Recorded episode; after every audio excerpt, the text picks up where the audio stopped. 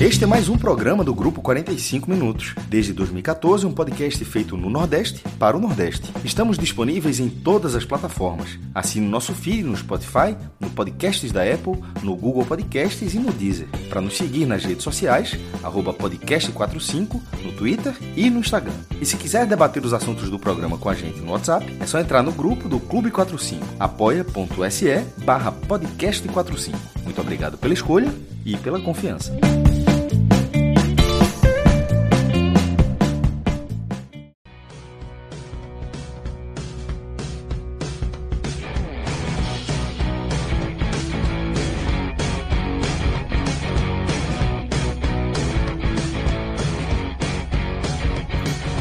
Então, galera, vamos começando aqui mais uma live, mais um, uma live, um telecast raiz, né, para a gente analisar dessa segunda-feira já tradicional, né, onde a gente analisa a escalda aí da rodada, das rodadas, né, das séries A, B e C do Campeonato Brasileiro. Estou aqui com Cássio Zirpoli, Thiago Minhoca, daqui a pouco Fred Figueiredo se junta aqui à nossa equipe, além de Rodrigo Carvalho, que está nos trabalhos técnicos. É... Cássio, vamos começar com você. Como é que você viu aí esse, esse. Vamos começar com a série A, abrir com a série A. Na verdade, vamos começar com esse, esse dado que você até trouxe na, na, na nossa abertura, né? De todos os nordestinos é, que jogaram no final de semana, só o CSA venceu, né? É, foi muita pancada aí do nordestino. Na série A foi ruim, série B só o CSA venceu e série C bem ruim também, né? Eu tô dizendo, foi bom que nessa parte aqui a gente já, já fala certinho em relação à quantidade de times, né? Que só o CSA foi a exceção entre os 16 times, são quatro da A, seis da B e seis da C. Assim, teve alguns resultados interessantes. O Botafogo é, líder, é o líder do grupo dele, vai falar mais para frente, na terceira divisão. Não deve estar achando ruim não, não ter vencido nessa rodada, manteve a liderança por mais de uma rodada, mas de uma forma geral, é, foi talvez tenha sido a pior rodada do, na primeira divisão, certamente. Acho que não teve uma rodada ainda nessa edição com quatro derrotas. É, e, é, e essa só somou um ponto. E para completar, que poderia ser um ponto, aquele ponto de você, você que foi o caso do Fortaleza, você arranca o ponto no último lance. Teria um quê de, pô, empatou, mas foi lá, foi exatamente o contrário. Era um ponto que era para virar três e o time perde um ponto e acaba terminando em um ponto. Então, assim, foi um ponto da forma mais frustrante possível que o Nordeste teve na primeira divisão. É, na segunda divisão, o CSA, lembrei que a vitória do CSA foi sobre o líder, foi, assim, foi a única vitória, mas foi uma grande vitória. Goleou o líder, é, o líder da, da, da Série B que está perto de ser campeão do retorno. A gente vai falar da Série B também, até trouxe uns dados aqui é, para a Série B para a gente falar mais para frente, já para adiantar. E o Náutico, que uma hora dessa foi líder durante 16 rodadas seguidas, já está em sexto, só não virou sétimo porque o Operário tropeçou. O Santa Cruz, não, na, na, na, terceira divisão, não conseguiu tirar diferença. Então, assim, de uma forma geral, a partir da sua pergunta, Lucas, esse final de semana, acho que foi o pior. Na primeira divisão, o esporte foi para a zona de rebaixamento. Assim, é pra... Esse é um ponto que a gente pode começar mergulhando, né? Na é, série A. Veja só, na primeira divisão eram quatro fora da zona de rebaixamento, um entrou. Na segunda divisão tinham três na, no G4, um saiu e o que estava na zona de rebaixamento, o Vitória, não saiu. O Náutico saiu do G4 e o Vitória não saiu da zona de rebaixamento. No, na, na, terceira divisão, não teve nenhuma vitória, é, e são seis de dez. Ou seja, é, o grupo, é, é a divisão de proporcionalmente tem a maior representatividade, e nem assim foi suficiente. Então, dá para dizer sim que foi o pior final de semana do Nordeste nesse Campeonato Brasileiro de 2021. E ainda dá para colocar mais, Cássio. Das três divisões, né? É, ficou mais próximo o Z4 do Bahia. O Ceará, perdeu, o Ceará perdeu uma posição e viu gente se aproximar do Perdeu Ceará. depois de 11 rodadas. Ou seja, foi a é. rodada que o CSA volta a perder depois de 11 rodadas, onde o Bahia se aproxima. Eu fui Isso. colocando só o, a, os principais destaques. Aquelas, os danos, as, os danos, os danos, os, os danos confirmados. Os danos confirmados. Uma saída de, de G4, uma entrada é, uma permanência na zona, caso do Vitória, uma entrada na zona, caso do esporte. Enfim, rodada, é, como o Fred falou ontem, meu irmão, é, fumo. Domingo maior, né? Que é Steven Seagal. e o homem chegou aí. Fala, Fred, boa noite. Boa noite. A rodada ela foi muito negativa na visão do esporte pelas vitórias do Juventude né, e do Cuiabá. O roteiro da vitória do Juventude, inclusive, assim, é, é chato, né? É, é é o, o, o Bragantino escolhe colocar reserva de ponta a ponta do time, né? de Júlio César, que não sei nem como é que ainda faz parte do elenco, é, e o, o, o, abre o placar mesmo assim e leva uma virada com falhas, assim, uma coisa que, que realmente não estava na conta, assim como o Cuiabá ganhar do Atlético Paranaense. Então o dano da rodada, ele não vem muito do esporte. Tá? O dano da rodada vem de dois concorrentes diretos tá? daquele pentagonal, que já não, já não, já talvez já não seja mais pentagonal. É um tema para a gente mergulhar aqui. Né? É, eles terem vencido. Eu acho que, que esse é o dano. E é o dano para o esporte, é o dano para o América, e é o dano para os talvez novos integrantes do antigo pentagonal. Né? Não é desastrosa, mas é uma rodada danosa. É uma rodada que requer, requer muita atenção e muito cuidado né, para o próximo final de semana. E, e, Lucas, só um detalhe, né? Teve um momento ali do meio da semana, depois que a gente fez aqui a live da segunda, que ficou sete, né? Com possibilidade da Série A, né? Porque estavam três no G4 da Série foi B, mesmo, foi mesmo. os quatro, e a gente termina o final de semana apenas com cinco, né? Três garantidos, o esporte entrou no Z4 e o Náutico saiu, e aí dois ali, então temos cinco no momento, se o campeonato terminasse hoje naquela brincadeirazinha que a gente faz. Ainda seria recorde. Ainda seria recorde, exatamente. Seria bom, né? Porque a gente sonhou com 7, né? O cara é. sonha com 7. Parou ali. Acorda com 5 é ruim, né? E aí veio a realidade na, no final de semana. Exatamente. Mas 5 seria, seria muito bom. O Cássio, é... e aí trazendo aí esse tema que é, Fred levantou, a gente já tinha até citado também. A gente tem os cinco, que a gente sempre está abraçado com eles desde o começo. Juventude, Esporte, Cuiabá, América Mineiro e Chapecoense, que esse acredito que já, já cinco pontos só, acho que já foi. E a gente tem mais alguns ali chegando, né? Alguns times ali despontando. Tem o Grêmio, que não consegue é, destravar e não consegue sair da zona de rebaixamento. O Bahia, nesse momento aí de turbulência grande. E o Fluminense, que vive aí esse momento de, de ter Libertadores, ter Copa do Brasil, tem ainda tem sua, suas atenções voltadas para outros para outros campeonatos, mas está ali com seus 17 pontos e, e na 15 colocação. Vamos ligar para o Gabriel. Acho que dá para chamar vai Gabriel aqui só pra... Gabriel vai ser, veja só, Gabriel, ele vai participar. A tendência é que ele participe muito em breve.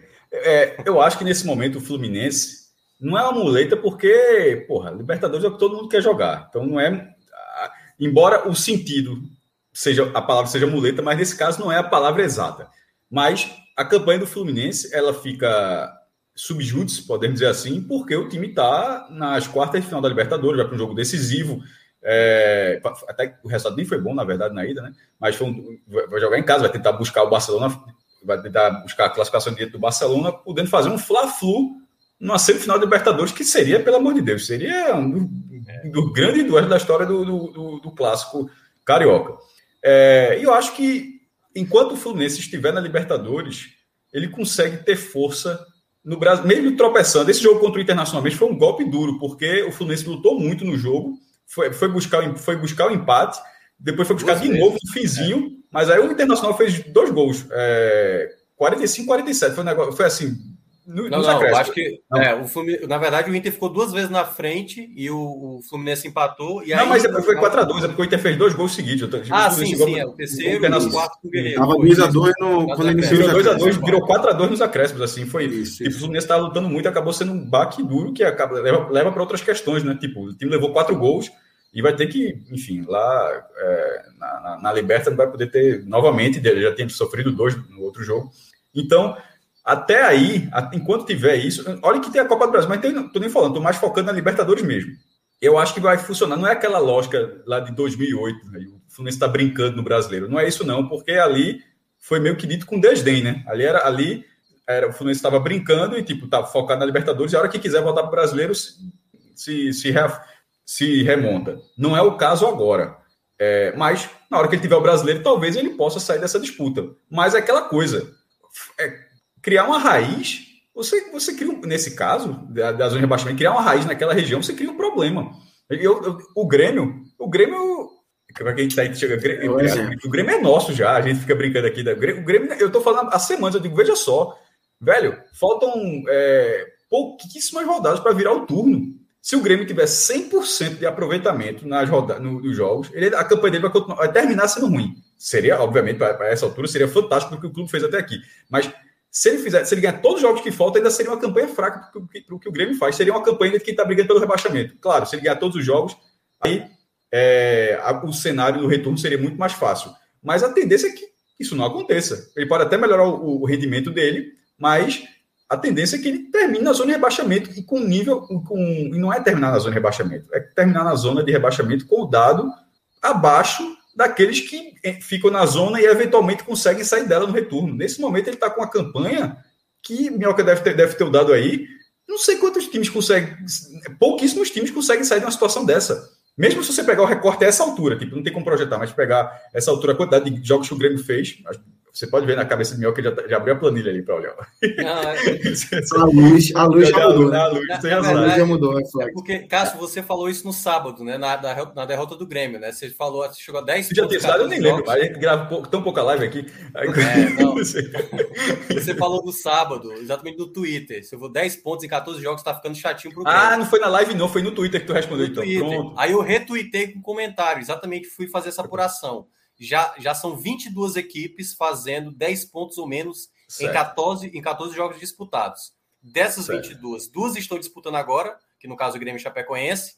Aí 14 caíram e 6 escaparam. As 6 que escaparam: Corinthians em 2006, que tinha 10 pontos, que é a mesma pontuação do Grêmio. Náutico em 2007, também que tinha 10 pontos. O Atlético Goianiense em 2010, que tinha 9 pontos. O Curitiba em 2015, que tinha 10 pontos. O Atlético Paranaense em 2018, que tinha 10 pontos. E o Ceará de 2018, que é a menor pontuação em 14 jogos, só tinha apenas 8 pontos e depois garantiu a permanência no final. Três quartos dos times nessa situação caíram.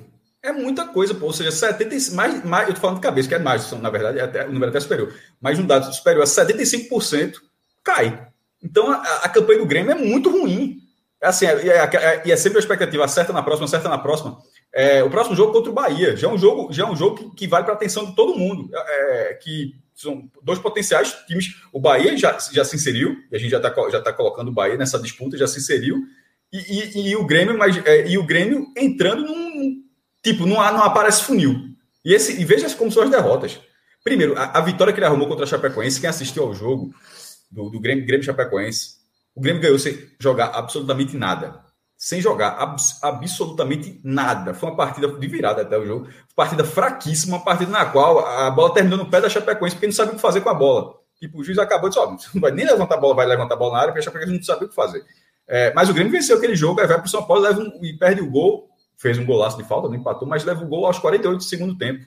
Isso vai abalando o moral. O efeito Felipão não aconteceu ainda. Ele, a, as duas vitórias, uma foi, uma foi sobre o Fluminense, com um pênalti aos 42 do segundo tempo, revisão do VAR, correto, o pênalti, beleza, mas foi um pênalti muito bobo. A bola estava saindo, Calegari. A bola estava saindo na lateral, o Calegari fez a falta no jogador do Grêmio, no limite da linha da grande área, indo para a lateral. Pênalti para o Grêmio, é, Pinhari baixo bateu, marcou. E agora sobre o Chapecoense. Então, assim, o efeito Filipão não, não aconteceu até agora e o Grêmio está assim na briga. Agora, aquela coisa, poderia ser Grêmio e Juventude, né? Nesse momento, acho que está se trocando o Grêmio pelo Juventude. O Juventude começa a desgarrar, ele começa, vai ter. Não acho, não, não acho que o Juventude não, desgarra, não. não. Veja só, tu não larga nem. Eu vou te fazer uma pergunta com curiosidade. Não, larga, já largou a claro, há muito, veja só. Não, não foi há muito tempo, não. Não foi muito. Quem acompanha essa live sabe que não é muito tempo, não. Pode, é, exatamente, tempo, mas não, não é muito tempo, mas são cinco, seis rodadas. É porque a gente não perguntou mais. Porque eu, eu tenho uma... Não, são cinco, seis rodadas. Agora, o Juventude. Não, veja só, o Juventude não, não é tem nada. Não, não, mas não é largar, Juventude está 100%. Juventude não, está é, igual à América. É, mas a eu frase não, vejo não é, nenhuma. Essa. Não, então eu não vejo diferença nenhuma do América para o Juventude. Nenhuma. mas, mim, a, mas a, a, análise não é essa. A análise, a análise era Juventude e Grêmio. A Ju, veja só, o pentagonal, o recorte de momento, a gente analisa aqui uma vez por semana. O pentagonal de momento, o pentagonal é com o Grêmio. Eu, eu, quis dizer. Eu, eu acho que o pentagonal não, não existe mais. Eu acho que o pentagonal não existe mais, porque para mim o Bahia está né? completamente. Mas está tá desfazendo toda qualquer. Eu estou fazendo, tentando, tentando construir, uma, construir uma linha. Estou dizendo assim, dentro do pentagonal, que a gente falava, a gente não pode fingir que a gente não falava. Dentro do pentagonal Sim, que a gente lógico. falava. É isso que eu estou tentando dizer. Que, que o Juventude, nesse momento, não é o Juventude, é o Grêmio. Foi só isso que eu falei. Que, assim, não, nesse, eu nesse... discordo mesmo. Pronto, pronto, mas discordo pelo menos disso. Até porque eu cheguei a citar, porque se mesmo que o, que o Sport terminasse a oito pontos do Juventude, para mim estava bom. Sete, oito pontos foi a margem que eu tinha colocado para o dano que foi o início, né? Quando a gente está falando num dos programas do esporte. Mas para mim, é, essa rodada ela des, desconstrói um pouco a lógica do pentagonal. Que o pentagonal, na verdade, já tem um time rebaixado, né? Isso. É um pentagonal que já tem um rebaixado. Ele, ele já perdeu um pedaço, né? É. Mas ok. Mas é bom falar pentagonal, senão vai confundir. Daqui a pouco falar é, quadrangular, vai sair na Chape. É. É. por, isso, é por isso que eu continuo com o pentagonal, porque a Chape está lá. Para mim, hoje, dois times estão dentro desse contexto. Eles vão precisar mudar o seu curso para sair desse contexto. Tá? Então, para mim, o Bahia está nesse contexto. E aí é por futebol, é por pressão, é por situação do clube, é por várias coisas que acontecem no Bahia. Enfraquecimento do elenco, tá? O Bahia, ele não atravessa um bom momento e a matemática dele apertou, tá? Ele vem a sequência de três jogos contra times ganháveis, Esporte Cuiabá e Atlético Goianiense. Ele somou um ponto. Se você coloca o América, né, que é outro time ganhável, jogou em casa também, perdeu, perdeu do Esporte, perdeu do América, perdeu do Atlético Goianiense em casa. Tá? É um time que vem com problemas. O Grêmio não, não justifica a sua camisa, não justifica o seu investimento. Também tem agora uma série de problemas no elenco. A gente viu hoje problemas com Diego Souza, com Rafinha, Filipão sem o controle da situação. E aí, Cássio sempre falou isso o Grêmio ele é o estranho no ninho até que o campeonato ande muito. E o campeonato já andou muito. E o Grêmio já tem um dano para tirar. Claro que a matemática, quando a gente faz, e Minhoca trouxe dois programas, né, os números de projeção, quando faltavam quando faltavam, a gente dividiu, né, Minhoca, em, em eu não me lembro quantos jogos eram. É, é, que a gente dividiu fazer quase 50% de aproveitamento, né? Para tentar escapar. É, é, claro que esses números de minhoca eles são duros porque eles, eles são baseados numa média histórica. E esse ano a tendência é que não, não, não atinja a média histórica. Mas o Grêmio está totalmente inserido. Mas mesmo assim, Grêmio... mesmo não atingindo, baixa para 40. É, já ficou chato. 30 pontos em é. 24 só, jogos. Isso, e só lembrando. É muita coisa, Fred. É. E só é, lembrando. Já ficou chato. Eu, já, inserido. eu baixei para 40, viu? Eu baixei para 40. Nesse momento que eu fazer, tem que fazer 30. É muita coisa. Já repito, Cuiabá e Grêmio que vão, vão, vão jogar agora, apesar de Cuiabá ter vencido, eu prefiro até porque o jogo vai ser na Arena Pantanal, que ser, o empate é óbvio que é o melhor resultado. Aí você não vai discutir se o empate é o melhor resultado. A questão é, tipo, Cuiabá ou Grêmio? Eu prefiro vitória do Cuiabá. É, agora mais não. Depois da vitória prefiro do vitória, Porque o, o Cuiabá tem muito. É a mesma. É, é, inclusive, a minha justificativa é a mesma lógica que você fala, ao, ao, é, que você coloca no Juventude. A chance de, de, de, o Cuiabá não ter fôlego mais à frente é muito maior que o Grêmio. É. Então, a, a, chance de o Grêmio ficar estável, estável no mau sentido, né? Estável onde ele está por não conseguir reagir, isso ele aumenta uma chance, porque a gente sempre coloca o Grêmio como um possível clube que, possa, que pode sair da linha em algum momento. O Cuiabá, para a gente, dentro de uma análise onde, onde você escapa da zona de rebaixamento, meio que o Cuiabá está lá. Então você considera que ele vai perder algumas partidas. Mas, obviamente, é, vai ter alguns jogos. Os também. próximos jogos dele são contra Palmeiras e Fortaleza fora de casa. Então, então talvez dê para aceitar esses três pontos para o Cuiabá. É isso. E, e, o Grêmio, e o Grêmio. E veja, e esse jogo do Grêmio Tipo, ele joga esse jogo, vamos supor que o Grêmio. Empate. É tipo, foi, foi empate. Ele vai para o jogo do Bahia. E aí ele já vai para o jogo do Bahia para chegar a, a, 16, a 16 jogos, né? Que o Grêmio está com dois a menos, se eu não me engano. Né? É, para chegar a 16 jogos, já é no desespero, Fred. Porque 16 jogos já é reta final, já é reta final do turno. Sendo, aí, veja só, já, o Grêmio já chegaria para o décimo. Deu empate, certo? O Grêmio empatou na Arena Pantanal. O Grêmio estaria indo para o seu 16 jogo com 11 pontos, pô. Meu, meu velho, é um pouco. E eu ah, então vocês concordam, vocês concordam que é um heptagonal? Quais são os outros dois times? Ah, os, os cinco mais dois. Grêmio, e Bahia. Grêmio Bahia. Grêmio Bahia. É. E o é, o Bahia tá. Eu, eu, eu, tô dizendo há semanas que infelizmente o Bahia tá. Que eu, eu falava. É porque, assim, o Fluminense está muito dividido. O Fluminense está muito é, dividido. Fluminense ainda... Mas aí, Fred, tem uma questão tipo pressão no Roger, entendeu? Uma pressão Sim, no tem. Roger que se cai para o Barcelona no meio de semana na Libertadores, começa a então pode causar é o que o Grêmio era algumas semanas. O Fluminense é, é aquela, deixa ali, deixa, deixa ali, ali, deixa ali. Tipo, o Grêmio foi deixando eu... ali, uma hora não teve como sair. Ele tá na briga. O Fluminense deixa aí, ali. O Fluminense não tava sabe... na briga, em algum momento ele talvez não saia. Aí vira um octagonal. Sabe qual é o melhor teste? O melhor teste é o seguinte. Deixa eu ver aqui a tabela do Fluminense. Né? Se tem algum jogo de confronto direto, né? Para eu dar um exemplo mais mais real, né? Na próxima rodada pega o Atlético Mineiro, vai ficar por tem a tendência de não, de não andar muito, né? Atlético Mineiro nove vitórias seguidas. Bahia depois. É, depois pega o Bahia. Pronto. Fluminense é, Bahia. Jogo em chave. Para quem tá no contexto da zona de rebaixamento, eu não sei se a turma é empate não. Projetando Fluminense e Bahia. Fluminense e Bahia. Eu não sei se a quem tá, se o Cuiabá, se o Esporte, né, se o Grêmio, eles são, eles são empate como resultado prioritário, não. Talvez até seja. Tá? Talvez até seja um empate prioritário, aquele primeiro resultado. Mas na dividida, ainda eu acho que o Fluminense ainda pesa mais. Tá? Tipo. Então, assim, é, o Fluminense é aquele. Eu acho que a Cássio foi perfeito. Não, não tem nem o que acrescentar, é melhor repetir. O Fluminense é o que o Grêmio era dez rodadas atrás. Né? Oito rodadas atrás. Você deixa ali. Tá no, no Cássio. Segunda vez hoje, tô olhando sério. Mas era já dizendo a mesma coisa, deixa aí. Largou mal, tá ali, não, conta, não, você não conta com o Fluminense. Por exemplo, eu tô dizendo isso porque hoje eu conto com o Grêmio. Tá entendendo? Eu, eu não contava com o Grêmio, a gente analisava. Nesse momento eu analiso, nesse momento eu, eu olho para o Grêmio e tipo, eu, eu, vejo assim, qual será o melhor resultado aqui para o Grêmio dentro de, de, desse contexto? até o momento que ele sai, até o momento Você que ele Para para fazer as contas do Grêmio, né? Exatamente. Isso, quando tava São Paulo e Grêmio, quando tava São Paulo e Grêmio, eu tava fechado com a virada. Eu fechado com o segundo gol do São Paulo. Tava, o jogo estava 1 a 1 foi para os descontos. E, e, um minuto antes, para você ver como eu assisti o jogo com atenção, um minuto antes de São Paulo fazer o 2 a 1 acertou a trave com o Reinaldo. É, que tinha feito o gol, ele pegou a bola, bateu ali, bateu de direita, inclusive o Renato, que é lateral esquerdo, bateu de direita, a bola bateu na trave, mas o São Paulo continuou insistindo, continuou insistindo e, e mereceu, e mereceu a vitória. Naquele momento era, era para quem estava ali, era o ideal. Porque é o time que tem o maior, o Grêmio, no caso, é o time que tem o maior potencial de recuperação de todos esses. Uhum. Mas, de vez em quando, acontece de não ter. E, e, nesse caso do Grêmio, é um pouco do Inter de 2016. É um, seria, caso eventualmente caia, assim, seria uma queda de um clube sem estar em crise. E até menos do que o Grêmio. É um clube orgânico. O, o, Grêmio, é, até Rodrigo Capello fez, o balanço é um dos clubes com o melhor balanço do Brasil, pô. Em clareza de dados, em situação financeira estável, é, saúde financeira, tipo, tanto, tanto que consegue fazer investimentos fortes. Então, assim, porque de vez em quando, você, tipo, o Cruzeiro cai todo desmantelado. O Corinthians, quando caiu, caiu desmantelado. Tipo, geralmente é assim, o time está desmantelado. Agora, o time é organizado.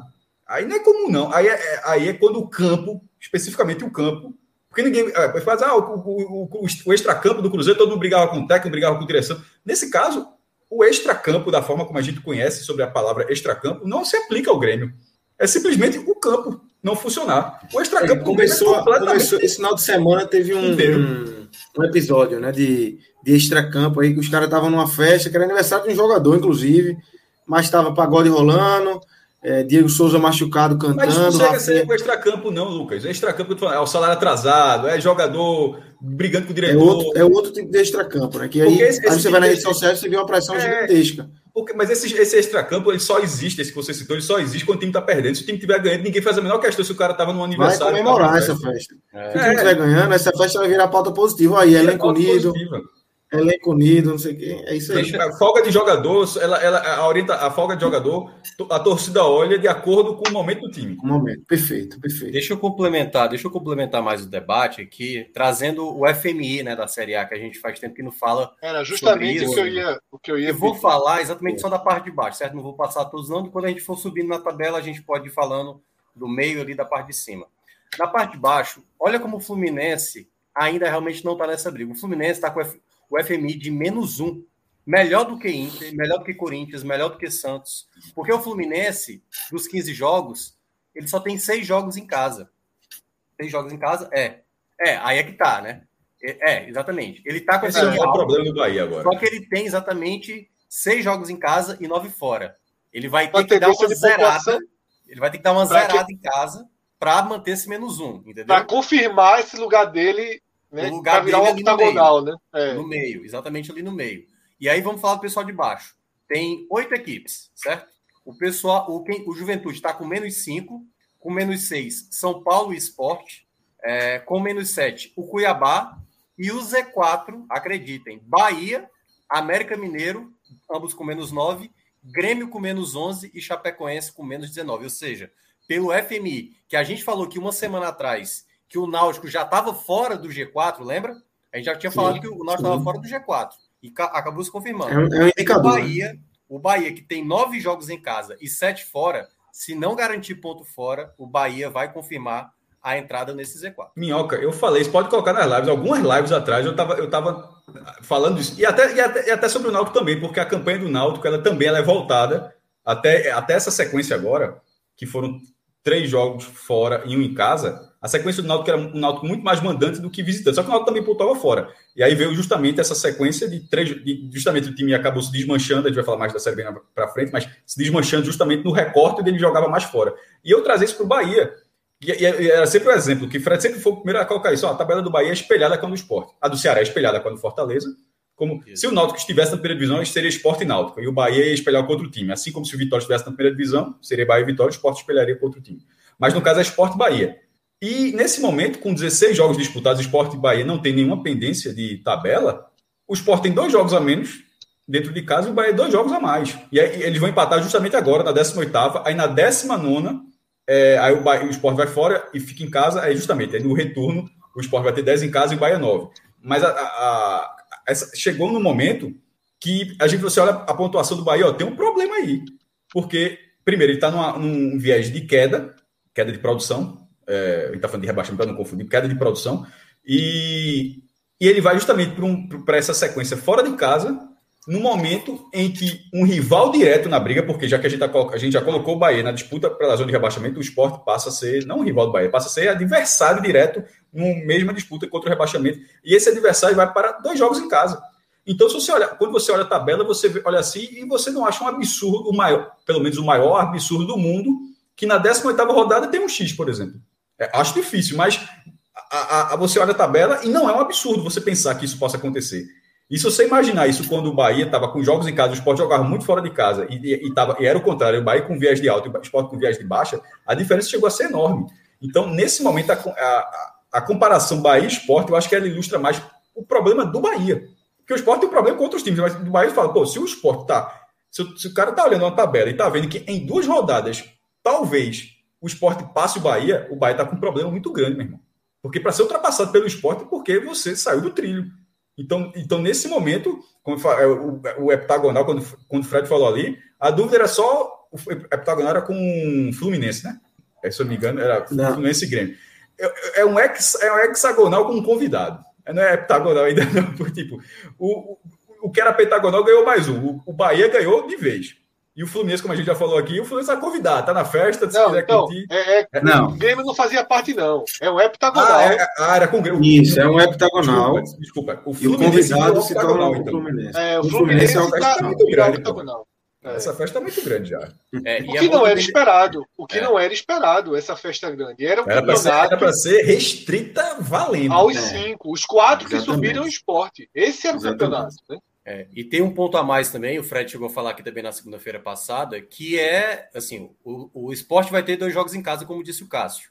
Mas o grande, a grande questão do esporte é em casa, né? Isso. O time tem dois gols apenas jogando em casa. É o pior ataque vitória, dos. É. Mas aquela coisa, Minhoca. E só tem uma vitória em casa, mas aquela coisa. Se não ganhar em casa, vai ser rebaixado. É, é, é. não tem, a gente faz. É, perfeito, Cássio. Isso explica o FMI. Porque o FMI ele não é mais importante do que a classificação, obviamente. E jogar em casa sempre vai ser melhor que fora. É, mesmo ele é mais pontos fora é, do que em casa, mas é melhor jogar em casa. Ele é um indicativo, ele nos ajuda a ver as coisas por outro ângulo. E quando o campeonato tem uma diferença muito grande, quando o campeonato tem uma diferença muito grande na proporção de jogos em casa e fora, o FMI é fundamental. Porque é claro que se o esporte falhar em casa, ele vai disparar e vai ter vários negativos no FMI. Mas isso vai refletir justamente o afundamento do esporte no campeonato.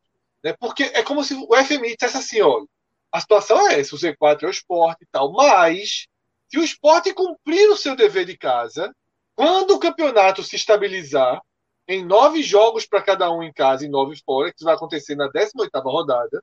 Na 18 rodada, com, as lacunas dos jogos atrasados. Mas ainda vai ter mais. Jogou, é, ainda vai ter mais. É, para quem jogou vai ser é, Mas para quem jogou 18, vai estar 9 e 9, que é uma conta que é a mesma coisa da vigésima rodada. Né? Quando, todo, quando tiver a vigésima rodada, vai estar todo mundo 10 e 10. A gente vai ter o, o cenário real. A classificação de hoje ela não é a classificação mais precisa do campeonato. A da 18 rodada será. A da vigésima rodada será, porque dá um, um equilíbrio maior entre jogos dentro e fora. Então, a tendência, apenas a tendência, é que as próximas duas rodadas equalizem mais, naturalmente, o FMI e a classificação. Tá? É, o FMI ele, ele aponta para isso. Né? Ele funciona muito, eu digo, ele funciona muito na Série A, ele funciona muito nessa questão do rebaixamento, na questão da, da briga pelo sexto e sétimo lugar, ele é muito bom também, aquelas últimas vagas da Libertadores.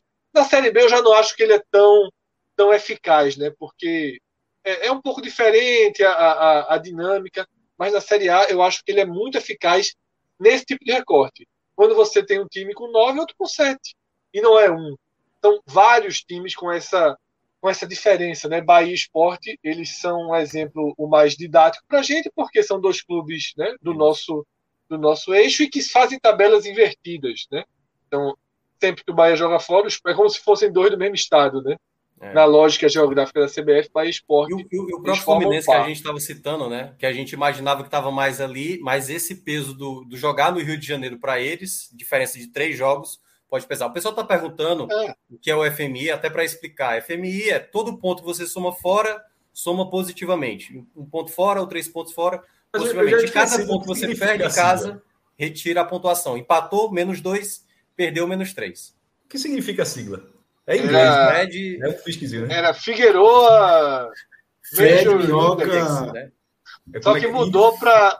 Só que como Minhoca adotou, agora eu esqueci qual é o F, né? Fred Minhoca, Mas... Fred Minhoca Índice. Não, me tirou, Celso me tirou, Celso me tirou. Fred Minhoca Índice. Deveria ser. É Pronto, era o melhor nome agora.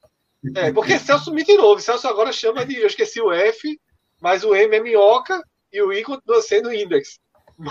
Ah, index, index. É. O mais justo. O Mas o original era o quê? O original era o quê? Era, era Figueroa Major Index, index eu é. acho. É. Major, porra!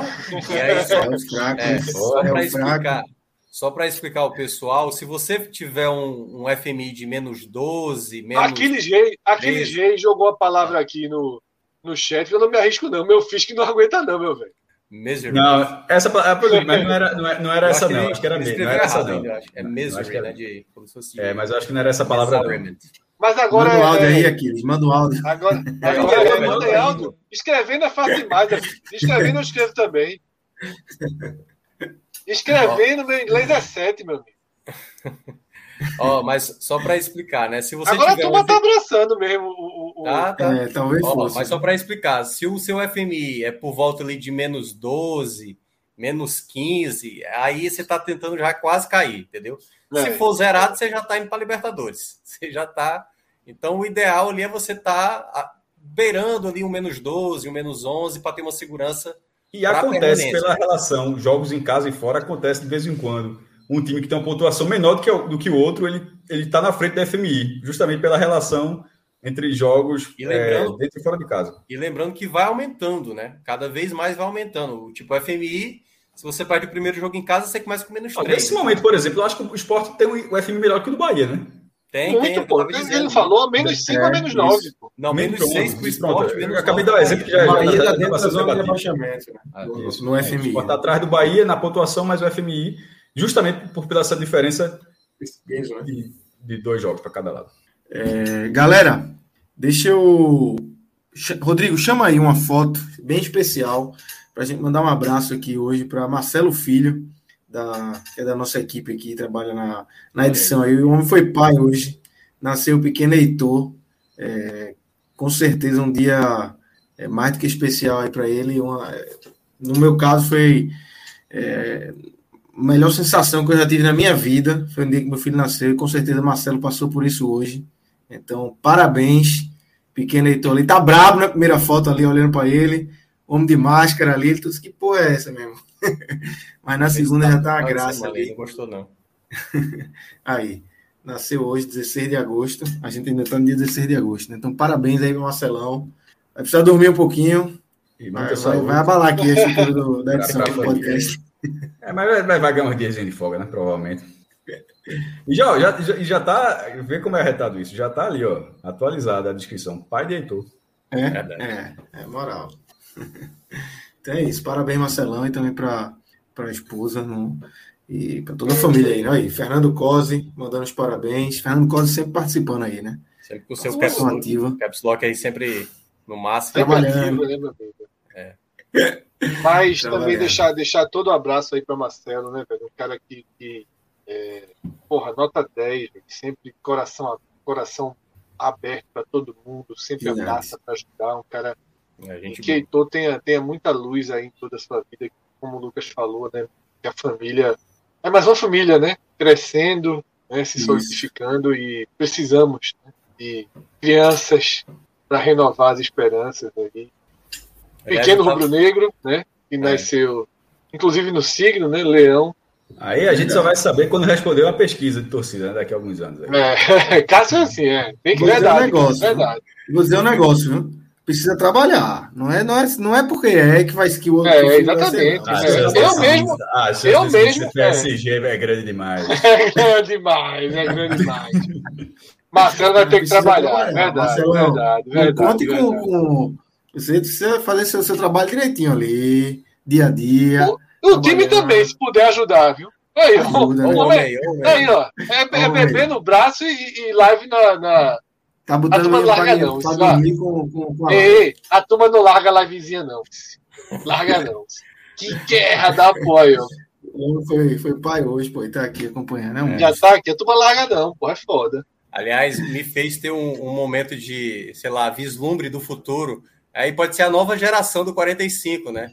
Aí pega ali o dos céus, pega. Vai pegando É. muito. Que aí, sei lá, em 2050, a UFM ainda Vai valendo, sabe?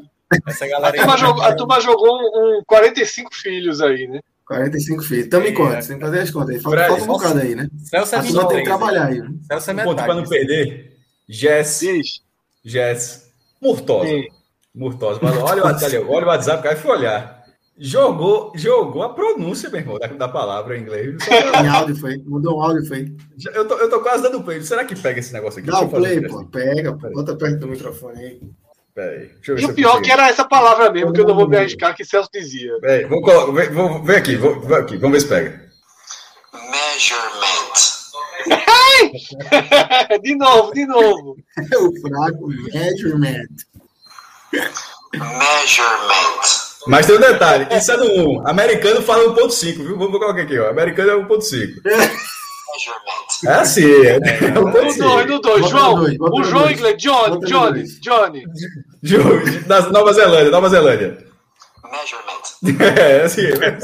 Aí é velocidade. Velocidade máxima. Na verdade, quem fala rápido é australiano. Tem, tem áudio de João aí pra gente soltar. Áudio de João no 2, não tem ninguém que compreenda, meu. Não dá. Eu fui até olhar aqui, mas não tenho, não.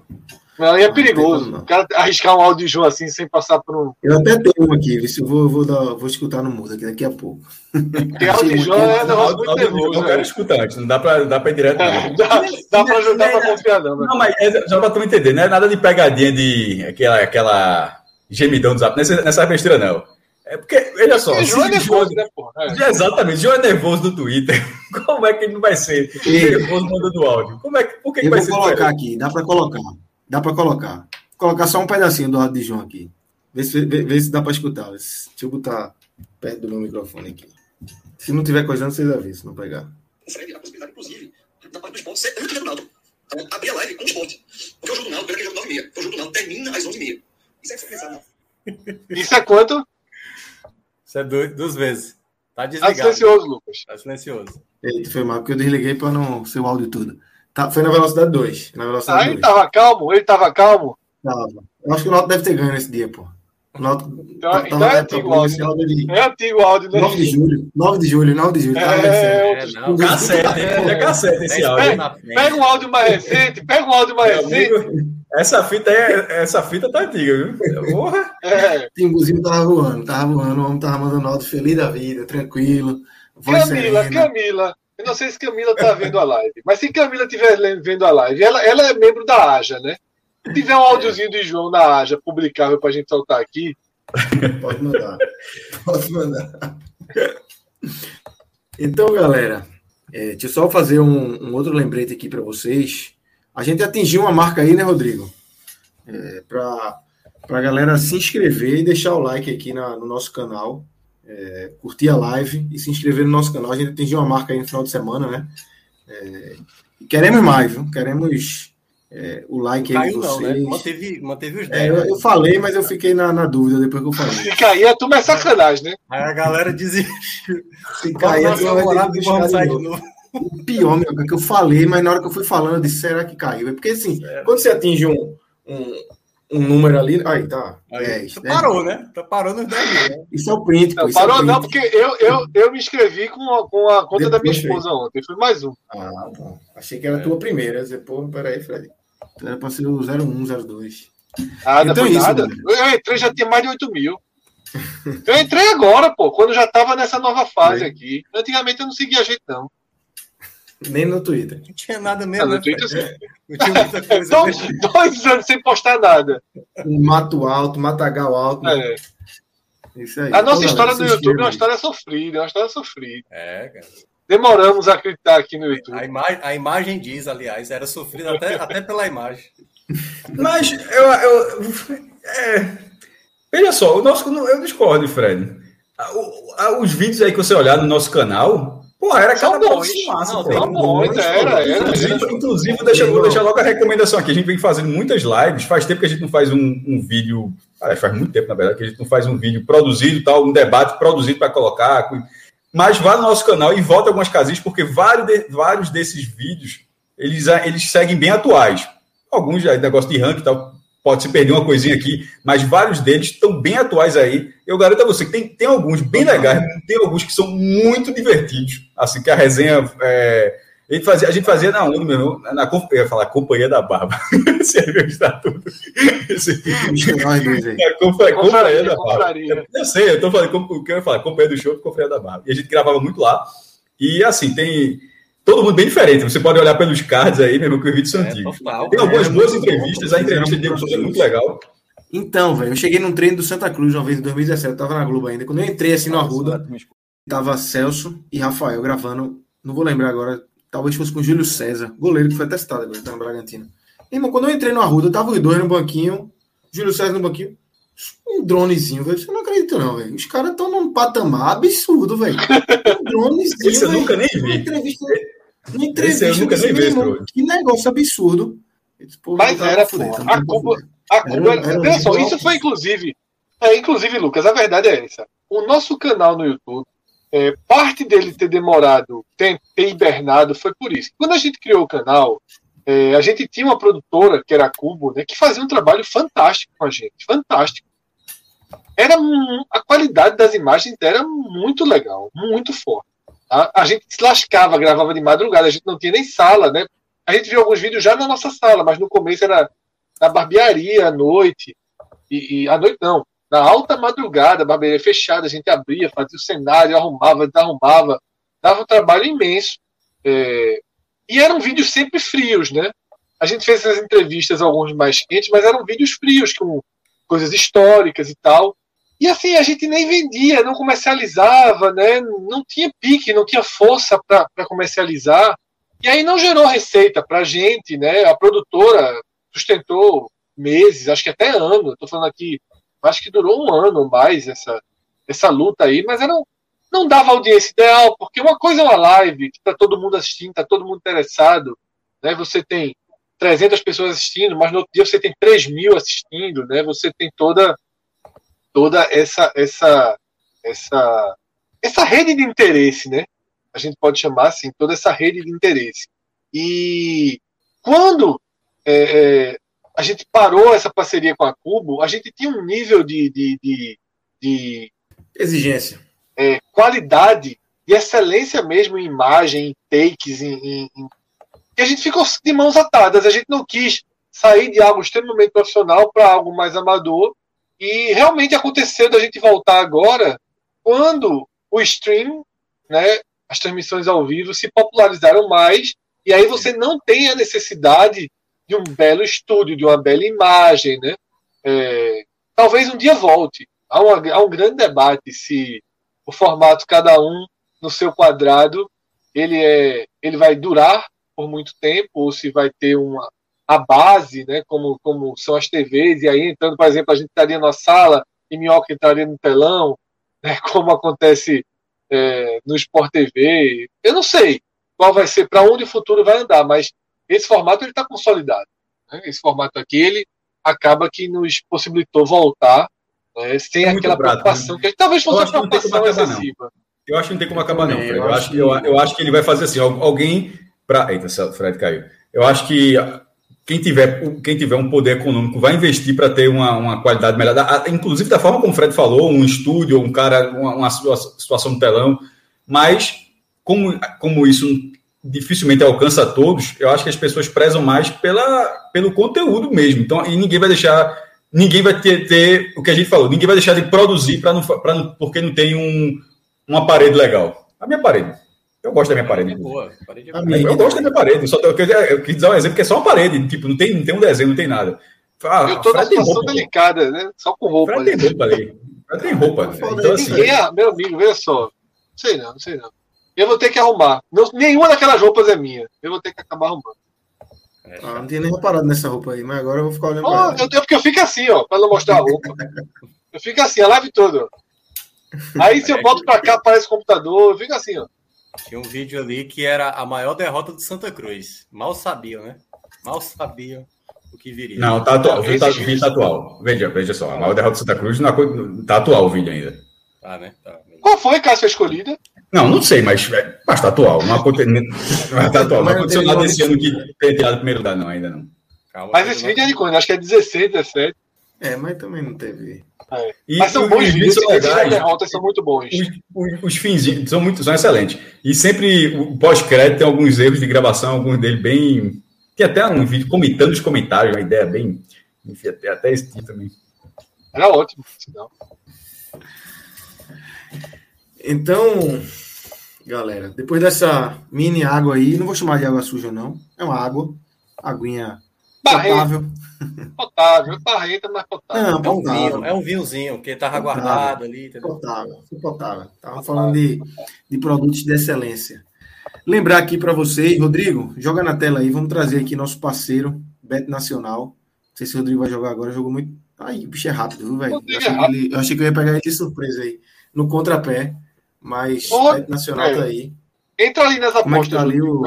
Eu acho que a gente escapou né, da Chape e o dinheiro voltou, né? Porque a gente fez Chape ou empate.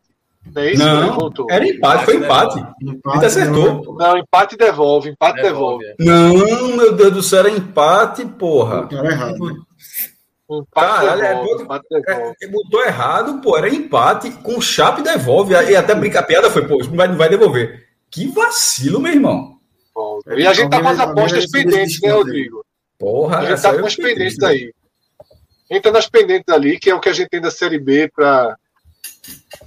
Vitória. Esse Vitória não, não- é assinatura minha aí, não, viu? Nem me lembro. Foi Cássio foi que jogou um mico aí, não foi no Vitória? Não, não, meu. Em quem? Eu, eu- meu jogo era o da Chape. É, Vitória com quem? vice. Quem foi que jogou Sérgio esse mico no Vitória? Isso é João, vice. Não, o João não participou ontem, não. Veja só. Eu Foi não, tu, esse Cássio. lembro- É o mico. Se for 20, foi tu. Foi tu. Não, não, pô. Eu Ô, tinha falado da Arara, a palavra que eu falei foi Arara.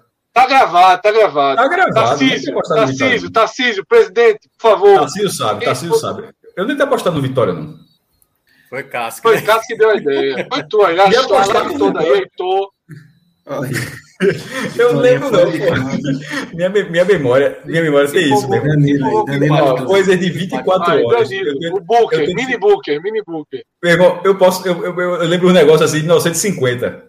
Sem nem ter vivido. ontem- Mas de, de um dia é foda, meu irmão.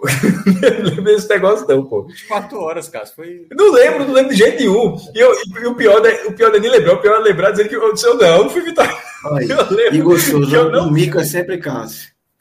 Não, eu falei Arara. Eu falei Arara. No Vitória? Eu falei, eu- inclusive a, a resenha foi essa, tenho certeza que o animal que eu usei foi Arara.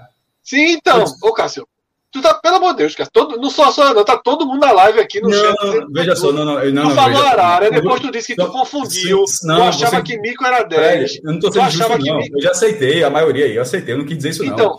É porque são duas coisas. Uma é do Vitória, eu disse, ó, eu não lembrava. Aí quando falou Mico, eu disse, ó, eu disse Arara. Cadê o Rodrigues está dizendo então, exatamente mas você disse Arara porque você Eu achava que Arara era 20 e Mico era 10. Aí você disse, ah, eu sempre confundo qual é 10. Aí, Tadeu, explicando aí. O Rodrigues explicou aí? No final das contas, Arara é o quê? É 10 ou 20. Só eu, Dez. eu quero decorar, porra. 10 conto, beleza. Cássio, pra te ajudar, arruma um de cada um. Bota na tua carteira. Vai, vai na feira que- Dinheiro de, ó, dinheiro de papel tá. Tá difícil. Tá escasso. Dinheiro tá difícil, meu. Não é de papel, não. Não, olha só, Dinheiro só tá que difícil. De papel, Dinheiro tá difícil, de papel tá Tá. E tem uma dificuldade diferente, assim, porque você usa muito cartão, cara, tra- transferência, Pix, pagamento, Pix. é, é Pix. Tal do Pix.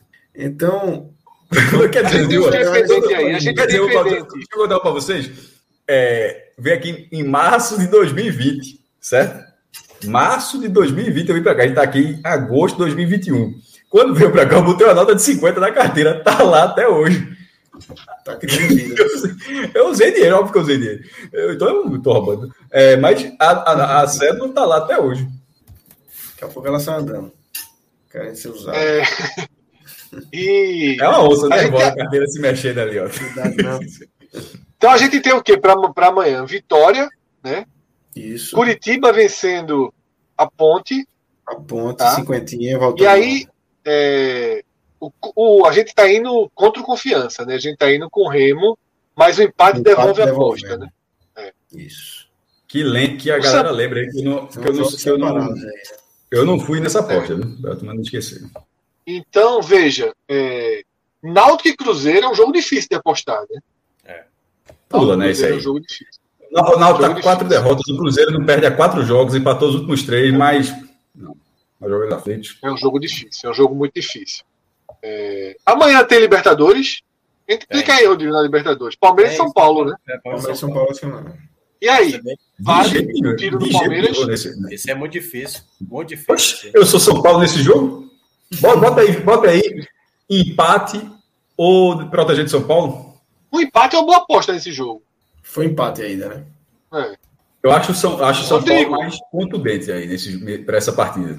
É, mas lembrando que o São Paulo vai ter que sair mais pro jogo, Cássio, porque. Ó, trabalhar, ó, o homem trabalhando aqui, ó. Olha. Não, mas é porque o, o, o 0x0 é do Palmeiras, entendeu? É, 0x0 do Palmeiras, mas, mas o São Paulo ele sairia de toda forma. Tipo, eu acho que o São Paulo vai fazer um gol. Ele não- eu não acho que o São Paulo vai ser eliminado porque não fez um gol do Palmeiras.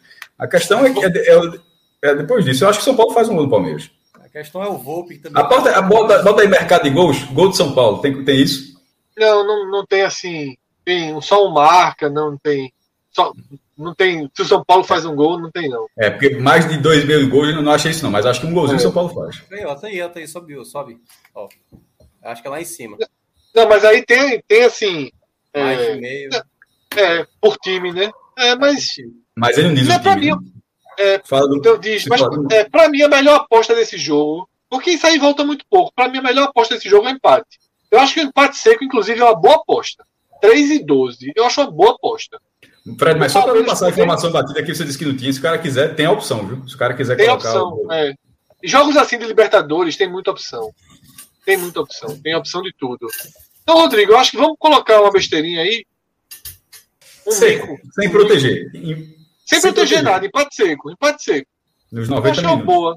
É, prorrogação, 90 só minutos. Não, é Uma pro- boa. viagem, prorrogação é só na final. É. Tem gol fora, meu? É uma boa aposta. Tem. Tem. Pior que essa tem, né? É, infelizmente. Então, é, é, é isso, tá? E aí, Lucas, lembrando que quem ainda não tem conta no Bet Nacional e fizer o login, usa o código podcast45 e o primeiro depósito vai dobrar. Até Tá? 200. Se o cara depositar, é, até 200 reais. Se o cara depositar 50 reais, vai ter 100 na conta. Se o cara depositar 100, vai ter 200 na conta. Se o cara depositar 200, vai ter 400 na conta. Se o cara depositar 1.000, vai ter 1.200. É, o limite dessa dobra é o limite é de 200 reais. Mas vale muito, né? Ajuda o colchão, lhe dá proteção, lhe dá mais. lhe dá um dobro né, de, de, de- de Isso. imagem de segurança para apostar. Isso. E é isso. É, Entrem lá, www.betnacional.com e na hora do cadastro, eu sempre faço questão de frisar isso.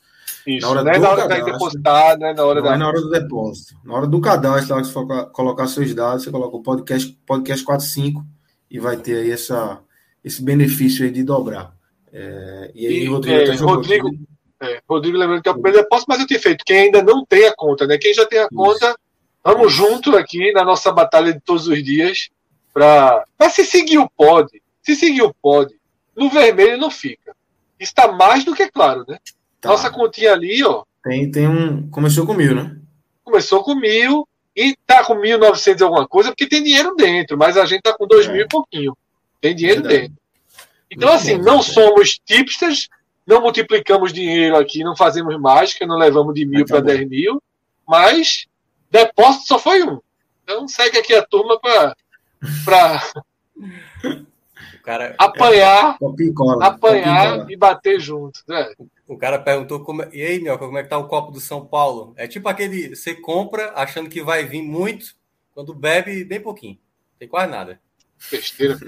É, Ai, meu Deus. Você sabe que é aperreio. Sabe não. Não. é aperrei amanhã, É, cara. chega- Enfim, mas vamos seguir. Aperreio todo dia. É, exatamente. Aperreio todo dia. É médico, Pior, o cara pior que aperreado, atacada né? fala, pô. Dinheiro de Irmão, papel tá difícil. aperreio, bicho. Aperreio, tu já tá, tu, tu tá indo pra um jogo morto. Sai a escalação, saiu a escalação. Um minuto depois, ó, o zagueiro machucou o tendão aqui. Depois da escalação é foda. Depois, Depois da da escalação. escalação. vai o volante na zaga. É, meu irmão. Pelo amor E o Deus. zagueiro tá na esquerda. O outro zagueiro tá do lateral esquerdo, porque o lateral esquerdo não tá bom. Então, meu amigo, não tem. A turma não trabalha com tranquilidade, não. Mas vamos embora, vamos dar sequência aqui. É, Trazer. A gente falou de Bahia Esporte nesse contexto aí do, da zona de rebaixamento, da briga contra o rebaixamento, e agora a gente tem Ceará e Fortaleza. Também em patamares diferentes, Minhoca. É, Fortaleza perdeu uma, uma oportunidade aí no final de semana. E o Ceará foi derrotado para o Corinthians é, no jogo 3 a 1 né? E novamente, é, muitas e muitas e muitas críticas para Guto, né? É, depois desse final de semana, depois dessa derrota aí para o Corinthians. É, Lucas, eu vou até começar logo também trazendo o FMI, né, para a gente falar sobre essa a briga da Um Libertadores. torcedor do Fortaleza pediu aqui. Pô, como é que ele vai fazer o FMI? Fortaleza. É, sempre esperando o FMI, não vão falar do FMI, logo é quando a gente está bem e tudo mais. É, o, o Fortaleza tá, tá tendo aquela. É, tá tendo o, o dilema do rico, né? Que é tipo assim, tá lamentando porque empatou com o Santos em casa na última bola.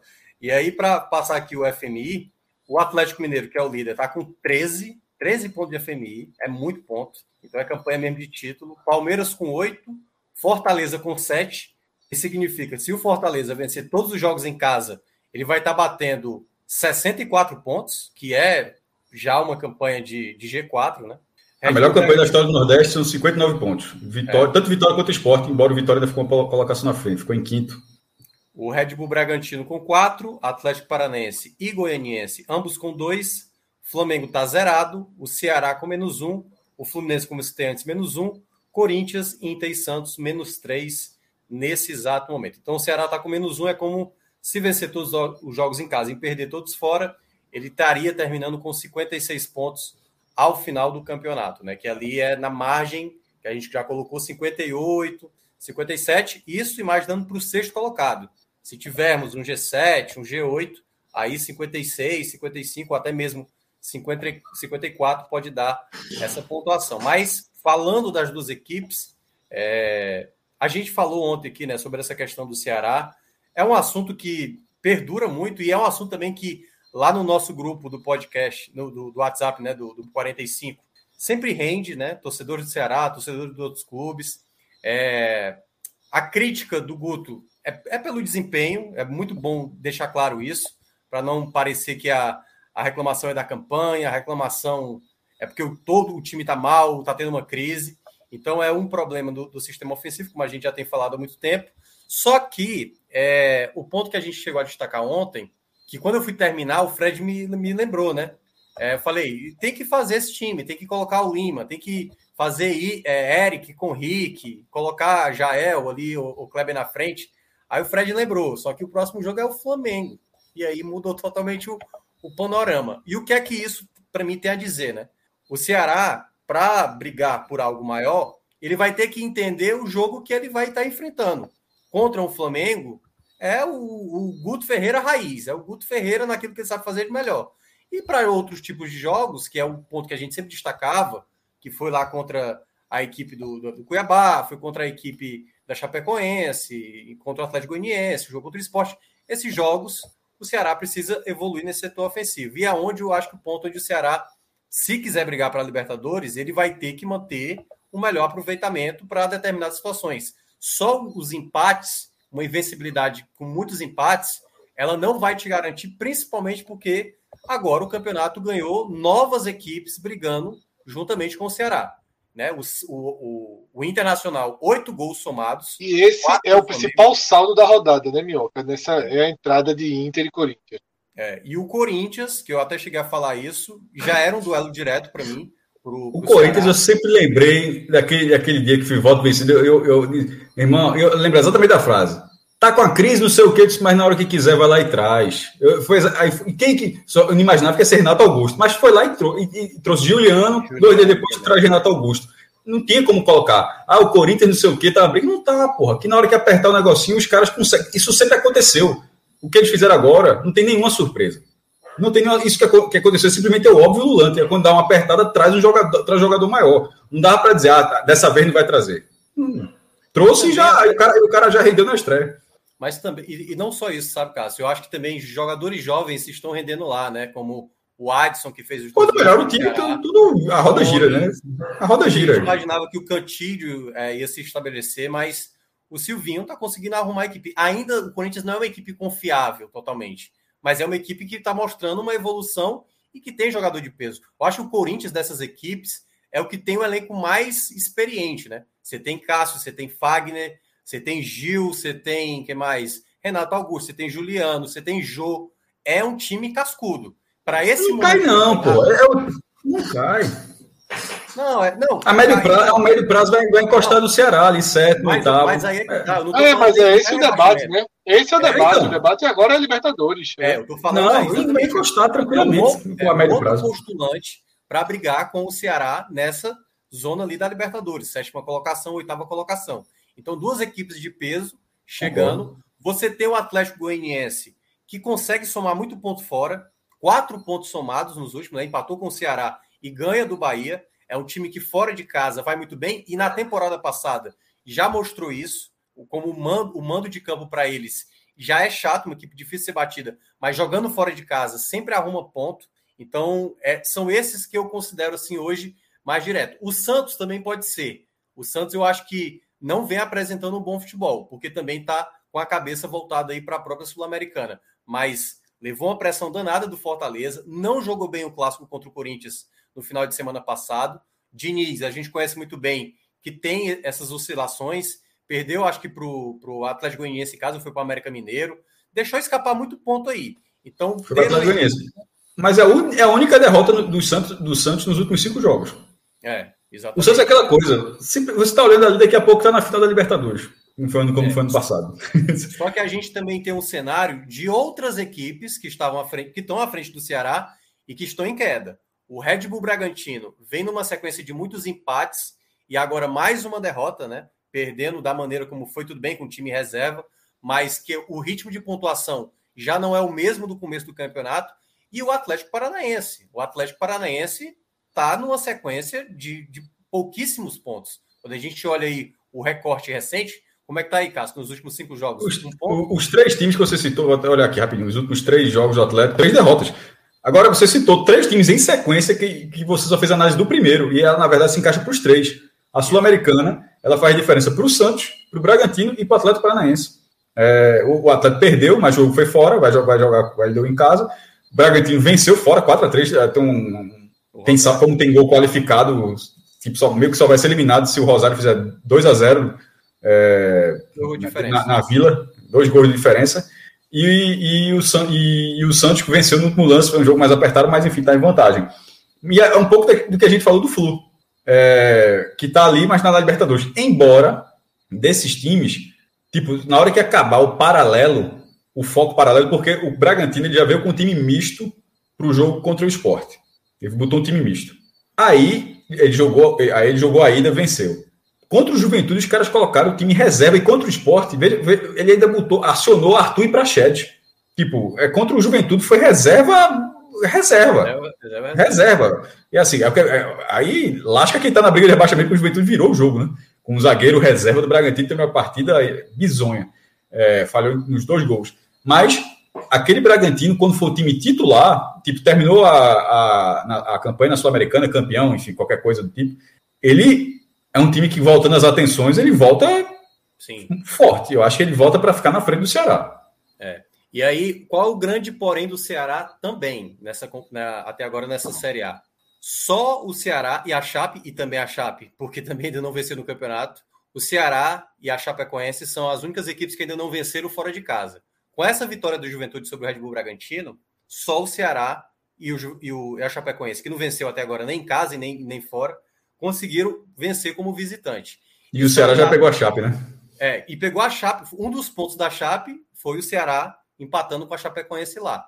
Então, é um, é um, um desempenho é, ruim fora de casa. Foi, perdeu o primeiro jogo, seis empates seguidos do Guto, fora de casa, e aí agora essa derrota para o Corinthians. Então é por isso que aqueles pontos que foram escaparam né, contra adversários da parte de baixo é que estão pesando hoje para o Ceará não ter tido uma gordura maior. Então dá para entender essa reclamação por conta disso. Porque o Cássio falou muito bem. O, o, campeonato ele é meio que uma trocação. Ganha ali uma vitória contra o Atlético Mineiro na última bola, com a falha do. Que é a última derrota do Atlético, pô. É, só, o Atlético ganhou os últimos nove jogos. É, mas aí é que tá. Quando você vê que o cenário poderia. Porque, tudo bem, acontece isso. Você não joga bem e, e acaba vencendo. Você joga bem e acaba, como contra o São Paulo, teve a bola para vencer e não fez, empatou. Mas os jogos, né? Esses jogos assim considerado teoricamente mais fácil, o Ceará deixou de desperdiçar e essa e esse, esse fator visitante do Ceará precisa melhorar. É poucos pontos, é, são seis pontos, né? Tudo bem, em termos de classificação nem tá tão mal assim, mas ah, tem que tentar buscar vitórias fora de casa. O que foi determinante no ano passado para o Ceará.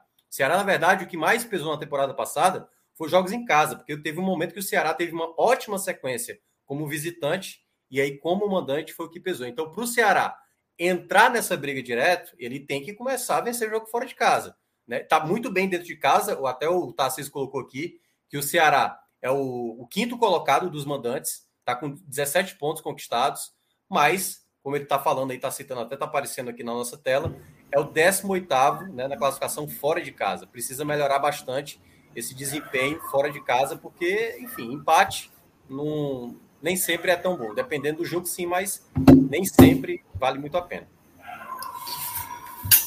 E aí a gente tem é, mais para cima um pouquinho na tabela, Fred, um Fortaleza que está segurando no G4, teve uma boa oportunidade nesse final de semana e não conseguiu vencer. É, podia ter, ter ido para a terceira colocação. E um Galo que disparou, né? Acho que já abriu 37 contra 32 para o Palmeiras. É só como, como parâmetro aí para o Flamengo, são 10 pontos do Atlético Mineiro para o Flamengo.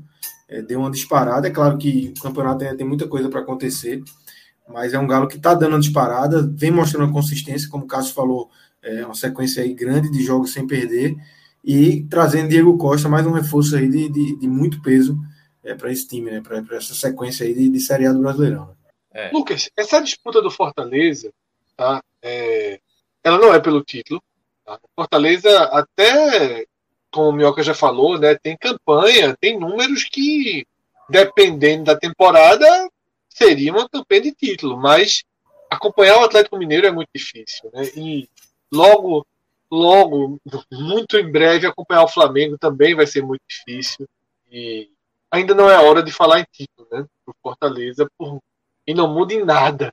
Dizer isso não. E o Atlético Mineiro ainda me vem com o Diego Costa, né? Só para é, Exatamente. É. Eu estava assistindo um pedaço de Atlético Paranaense e Cuiabá numa transmissão da TV portuguesa, porque o jogo do Atlético Paranaense, o cara vê é uma luta, né? Aí os caras estavam criticando a contratação do Diego Costa, os comentaristas da, da TV portuguesa, dizendo que é exagero, que o time já está bem assim, que vai ter uma dificuldade de encaixe, né? Então, é, que não seria peça ideal para o momento o Atlético. Três frentes.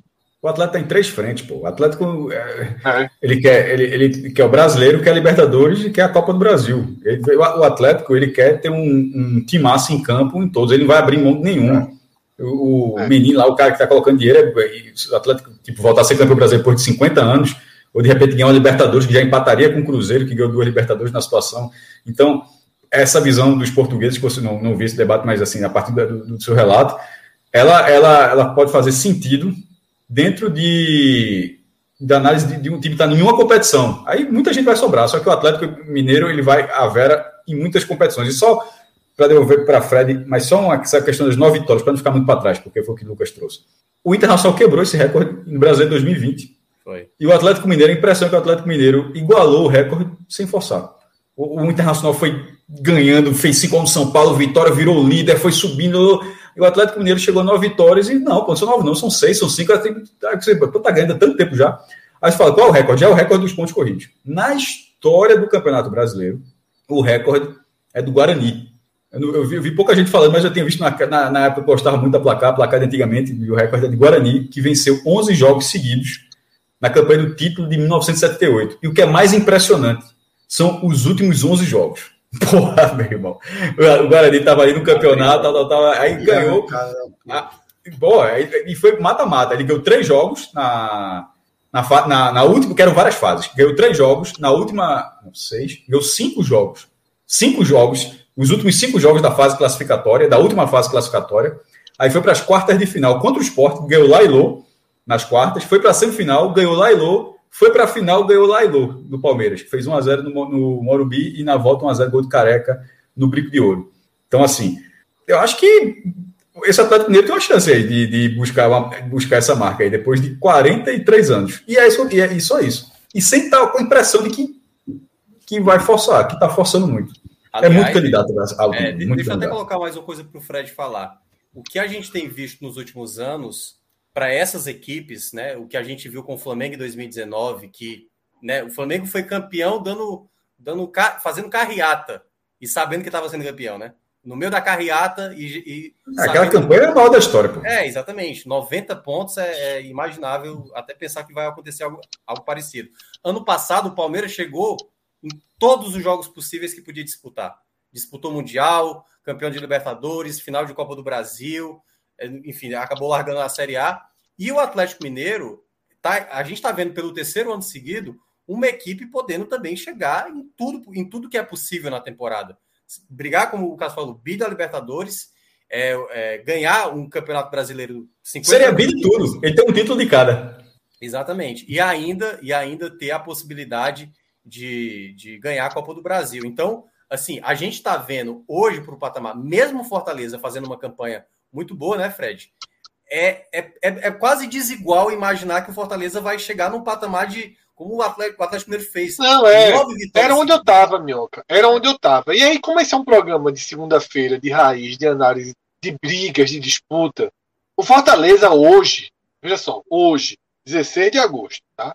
Fortaleza vive um momento de conforto matemático e até mesmo de desempenho na sua disputa concreta, que é uma vaga na fase de grupo da Libertadores. Eu acho que o Fortaleza ele disputa essa vaga na fase de grupos. Para mim, o Fortaleza vai disputar a Libertadores no ano que vem.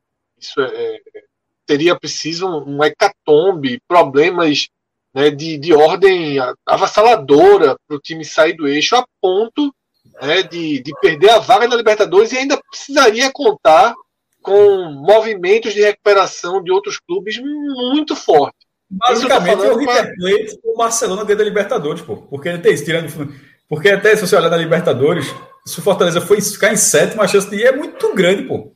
É, exatamente. Então, é, quando eu falo assim que vai, é porque possivelmente vai em sétimo e, e por aí vai, oitavo, enfim. É, é difícil, é muito difícil. Então, ele está brigando por aquela por aquelas quatro, cinco primeiras posições. Tá? E o Bragantino perde força. Né? Perdeu o Claudinho, está com uma, uma, frente dividida, o Atlético Paranaense perde força e o Flamengo ganha força. Então, a posição é, que a gente projetaria para o Fortaleza nesse momento é a quarta colocação. Se eu fosse fazer assim, Fred, aposta aí a posição do Fortaleza. Para mim, ele briga pela quarta colocação. Ele briga com quem? Ele briga com o Atlético Paranaense, ele briga com o Bragantino, desde que esses dois voltem para o ritmo que estavam. Por isso que eu disse que a situação do Fortaleza hoje ela é matematicamente, tecnicamente confortável. Porque o que ele mira, no final das contas, é a quarta posição. Efetivamente, o que ele mira, se conseguir ser terceiro, ótimo. Né? O que ele mira é a quarta posição, que já seria a melhor campanha do Nordeste em relação a posicionamento na era dos pontos corridos. Isso é muito importante. A gente vai passar a sempre citar o Fortaleza, como em todo programa a gente cita Vitória. E uma das maiores Possivelmente, é, possivelmente vai romper a pontuação dos 59 de esporte e vitória. possivelmente vai romper, tá? E aí pensar que ele pensar o Fortaleza em quinto, em sexto, ok. Pensar o Fortaleza em sétimo já dá um trabalho, né? Já dá um certo trabalho, já teria que sair muita coisa do eixo e não dá para projetar isso agora. Não tem como a gente fazer isso agora. Não tem. Então, nesse momento, é uma situação muito estável. O Fortaleza é um clube estável que não, não vai ter hoje, não dá para projetar brigando pelo título, por conta da, do da alta performance do Atlético Mineiro e da alta performance que a gente projeta, né, obviamente, para o Flamengo. Então, assim, a gente há uma tendência que o Flamengo ultrapasse o Fortaleza, até mesmo porque dois jogos a menos para o Flamengo não é a mesma coisa dois jogos a menos para o Grêmio, né? Dois jogos a menos para o Flamengo, a chance de seis pontos é enorme, a chance de quatro pontos é enorme. Quatro pontos ele já empataria né, com, com o Fortaleza, já ultrapassaria em número de vitórias. Então é ali, o Fortaleza hoje ele é quarto, né, na, na, no aproveitamento, né, ele ainda, na verdade, o aproveitamento dele é um pouquinho à frente do Flamengo, em três décimos, mas a tendência do Flamengo é sempre maior, então é muito estável. Cabe o Fortaleza ter motivação, e, porra, Libertadores é a maior das motivações, mas buscar marcas históricas, buscar desempenho máximo, né, para realmente criar, dizer assim, ó, vem buscar aqui agora, Ceará, vem buscar aqui agora, Bahia, vem Qualquer buscar um. aqui agora, Esporte, qualquer um. É. E aí, meu amigo, a gente vai é, muitos cabelos brancos vão nascer aqui. A gente talvez. A gente, veja só, a gente fala do Vitória, é, Vitória 2013. A gente fala, toda vez vai uma campanha, ó, o Vitória em 2013 ficou em quinto, Vitória em 2013 ficou em quinto. Aí vai ser, de repente poderia ser, o Fortaleza em 2021 ficou em quarto e foi para a Libertadores, porque esse complemento faz diferença. Embora hoje o é. Vitória teria ido, o Sport 2015 teria ido, mas assim, por uma situação de tabela, não foram, não foram. Então, as, as dos dois, de repente, sorte quem pode agora. Então, esse possível complemento ele, esse possível complemento ele vai tende a turbinar ainda mais é, é, esse viés histórico. E como o Fred falou seria como você analisar a gente está falando aqui um G4 né? Nos, nos, pontos corridos é inédito o G4 é inédito nos pontos corridos para o Nordeste.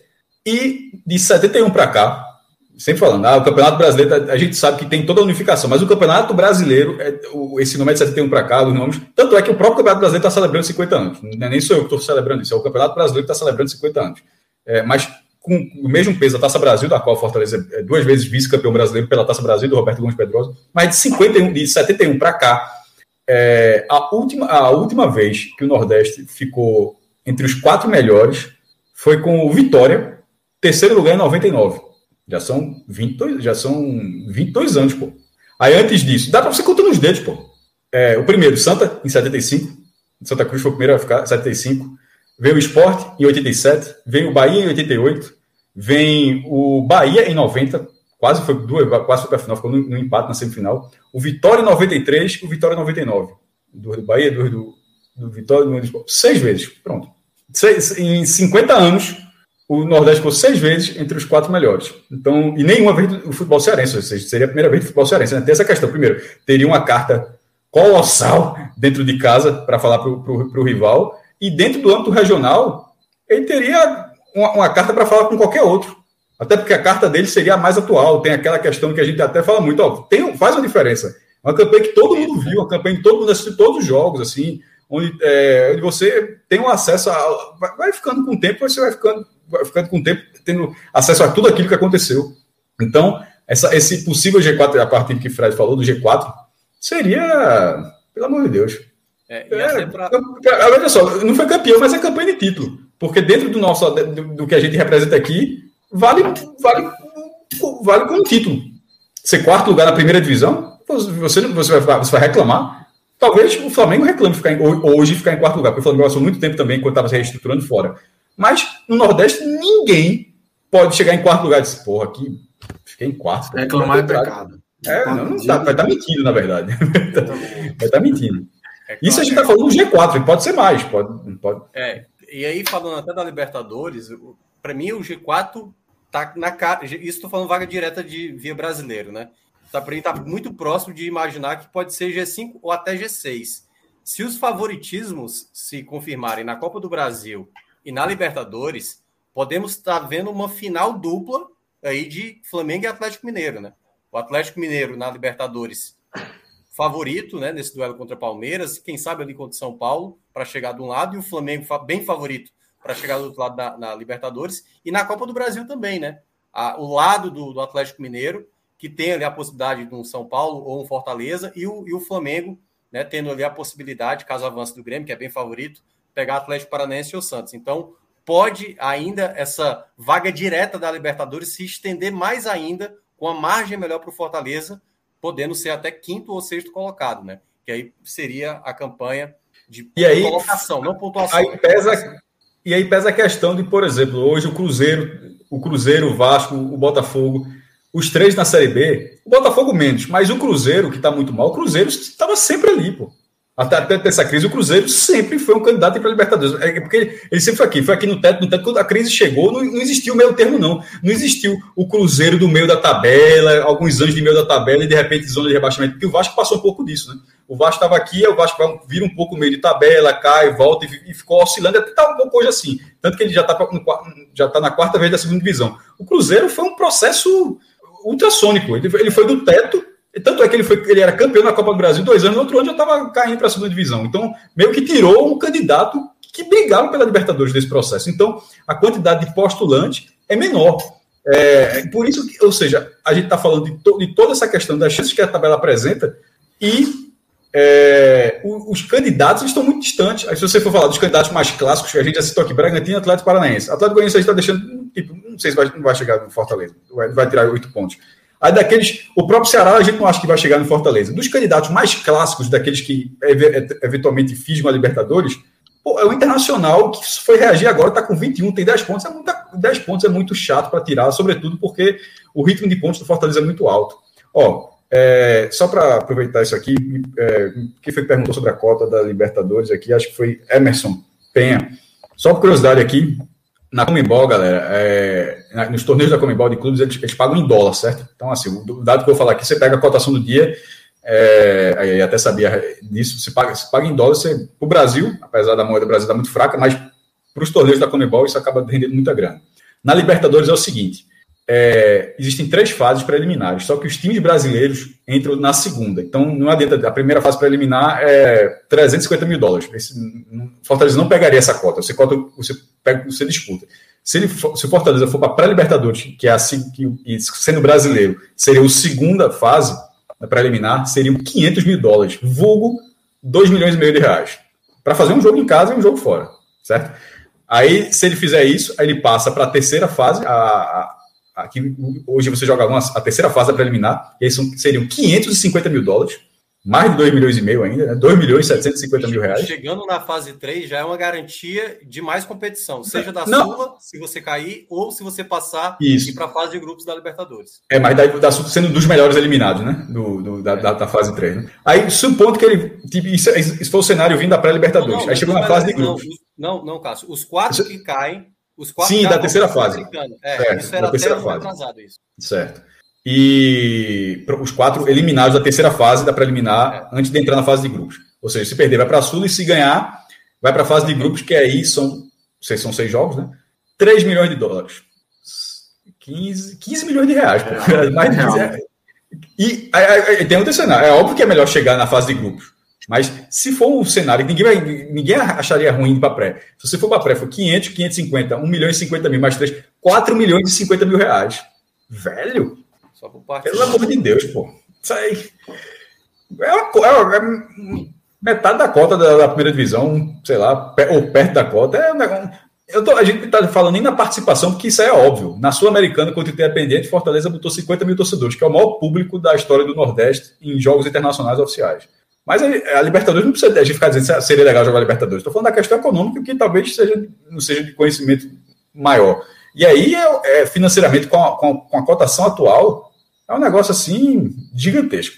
Ó, as viagens são, mas não, não tira. Pô, não, não tira Vai, vai, dar é. prejuízo, Tadeu? Não tira, não tira Ceará, ponto, não. O Ceará que disputou a Sula, pelo menos pelo que eu vi, é, metade dessa cota era com viagens, né? Então, basicamente, ele ficava com metade da cota que... Ah, vamos lá. Ah, ah, só que aqui tem o seguinte, vamos lá para a fase de grupos? Eu, nem, eu, eu nem tenho esse valor, eu estou a partir do número que você disse, certo? Eu nem tenho esse valor. A fase de grupos da Sul-Americana é 900 mil dólares. Então, pela sua lógica, e o número de jogos é o mesmo, 6. Pela sua lógica, então o Ceará gastou 450 mil dólares, certo? É. Ou seja, tirando os 3 milhões, sobra 2 milhões e 550 mil. Peraí. É, é, é, muita coisa. Assim, seria. É isso, só, isso é tá, está falando de cota, né? Mas com essa possibilidade de, de público, que seria lá para 2022, tem uma, uma, possibilidade razoável, tomara, é, eu não posso para ter, ter público, então. É isso. Galera, antes da gente virar a pauta aqui para a Série B, tem gente aqui que está na raça, trabalhando no aniversário. Né? Que é isso? Olha a musiquinha que o Rodrigo jogou na. Jogou no cara. Fred joga aí. Rodrigo, tira isso aí, Rodrigo. Tira isso aí. Tira. Sério, velho. Virou. Já A porcaria. 17 primeiro, primeiro, parabéns, né? Eu me recuso, eu aí, vou sair. Tô na história, tô na história. Eu e Rodrigo, eu e Rodrigo. Rodrigo, Rodrigo tá cantor, velho. Digo logo. Quantos anos, Fred? 42, né? 42. Ah, Oficialmente eu ainda não nasci, não, né? Faltam algumas horas, mas. Sim, mas como mas, se... Tu é de 79, né? 79, 79. 59 Parabéns, Fred. Tudo de bom. Feliz aniversário, Fred. Quer o que de presente? Saúde, sucesso. Roupa. Ele tá precisando de roupa. É roupa ali atrás. Pode mandar, pode mandar aí. Nem, nenhuma, repito, repito, repito. Nenhuma das roupas ali atrás me pertence. Eu quero ponto. Pega uma tua de. Quer ponto? um parabéns. Um parabéns vale quantos pontos? Que não dá para dizer que você vai fazer 50 pontos. Quantos pontos vale um parabéns? Olha só, 42 anos. Na série, na série. Cada... Eu assinava, Cássio, para cada ano aqui um ponto. Não, mas aí, aí, tá né? aí vai, vai esperar para ser campeão brasileiro daqui lá, enfim. É... Não, pô, veja só. Esse não. ano só 42, um ponto. Como é que é? é 42 pontos, pô. A idade dele. Eu fiz 42 anos. 42 pontos esse ano. Tá bom, mas. Não, não, você está falando de campanha final. É, é. Não, não, não, não, não, vamos jogar dessa vez, não. Vou jogar assim. Um aniversário. Porque com 42, outro faz 40, outro faz 30. Um aniversário. O cara trocava. Eu queria ponto. Quantos pontos vale o aniversário? Cinco pontos? Três pontos? Quantos? Quatro nessa, nesses dois em casa. Para ter duas semanas aí. Quatro. Quatro, quatro, quatro. Quatro, quatro. Não, você tá entendendo, não. Eu, eu tô querendo, eu tô querendo precificar, eu tô querendo assim, é pra guardar. Assim, ó, toda vez que tiver aniversário, eu, eu, eu quero ponto. Eu, eu, tipo, é quatro. Só vale quatro. Não é quatro agora, não. É quatro pra sempre. É pra sempre. É quatro pontos de aniversário. Tá vendo só? Aniversário só pode valer de três. Né? Valer um jogo perto do aniversário, pô. Aniversário também não é o, pô, não é o Cometa Harley voltando. Tem todo ano, pô. Sim, mas pra você, você internamente, você achar é, que você merece. Não é o dedo midinho que o cara troca pro ponto, não. É aniversário. Não, não, não, era o dedo, não. Era só. É só a cabeça do dedo. Só, só a tiquinho, tiquinho. Só a cabecinha. Quatro pontos. Três, três. Quatro pontos, quatro pontos, quatro pontos, quatro pontos, pô. Quatro pontos. Gar, gareta, gareta, com a Chape, né? Pra fechar agosto, pra fechar agosto. Vem de São Paulo e bota com a Chape, tu não sabe. Não, peraí, bota com a Chape. Aí não. E os pais não esporte, não. Aí não esporte. Não, mas nessa Minhoca, você tá gravando tu não, tu não, tu não entendeu como é que isso funciona. Veja, se ganhar do São Paulo, é óbvio que vai empatar com a chapa, pô.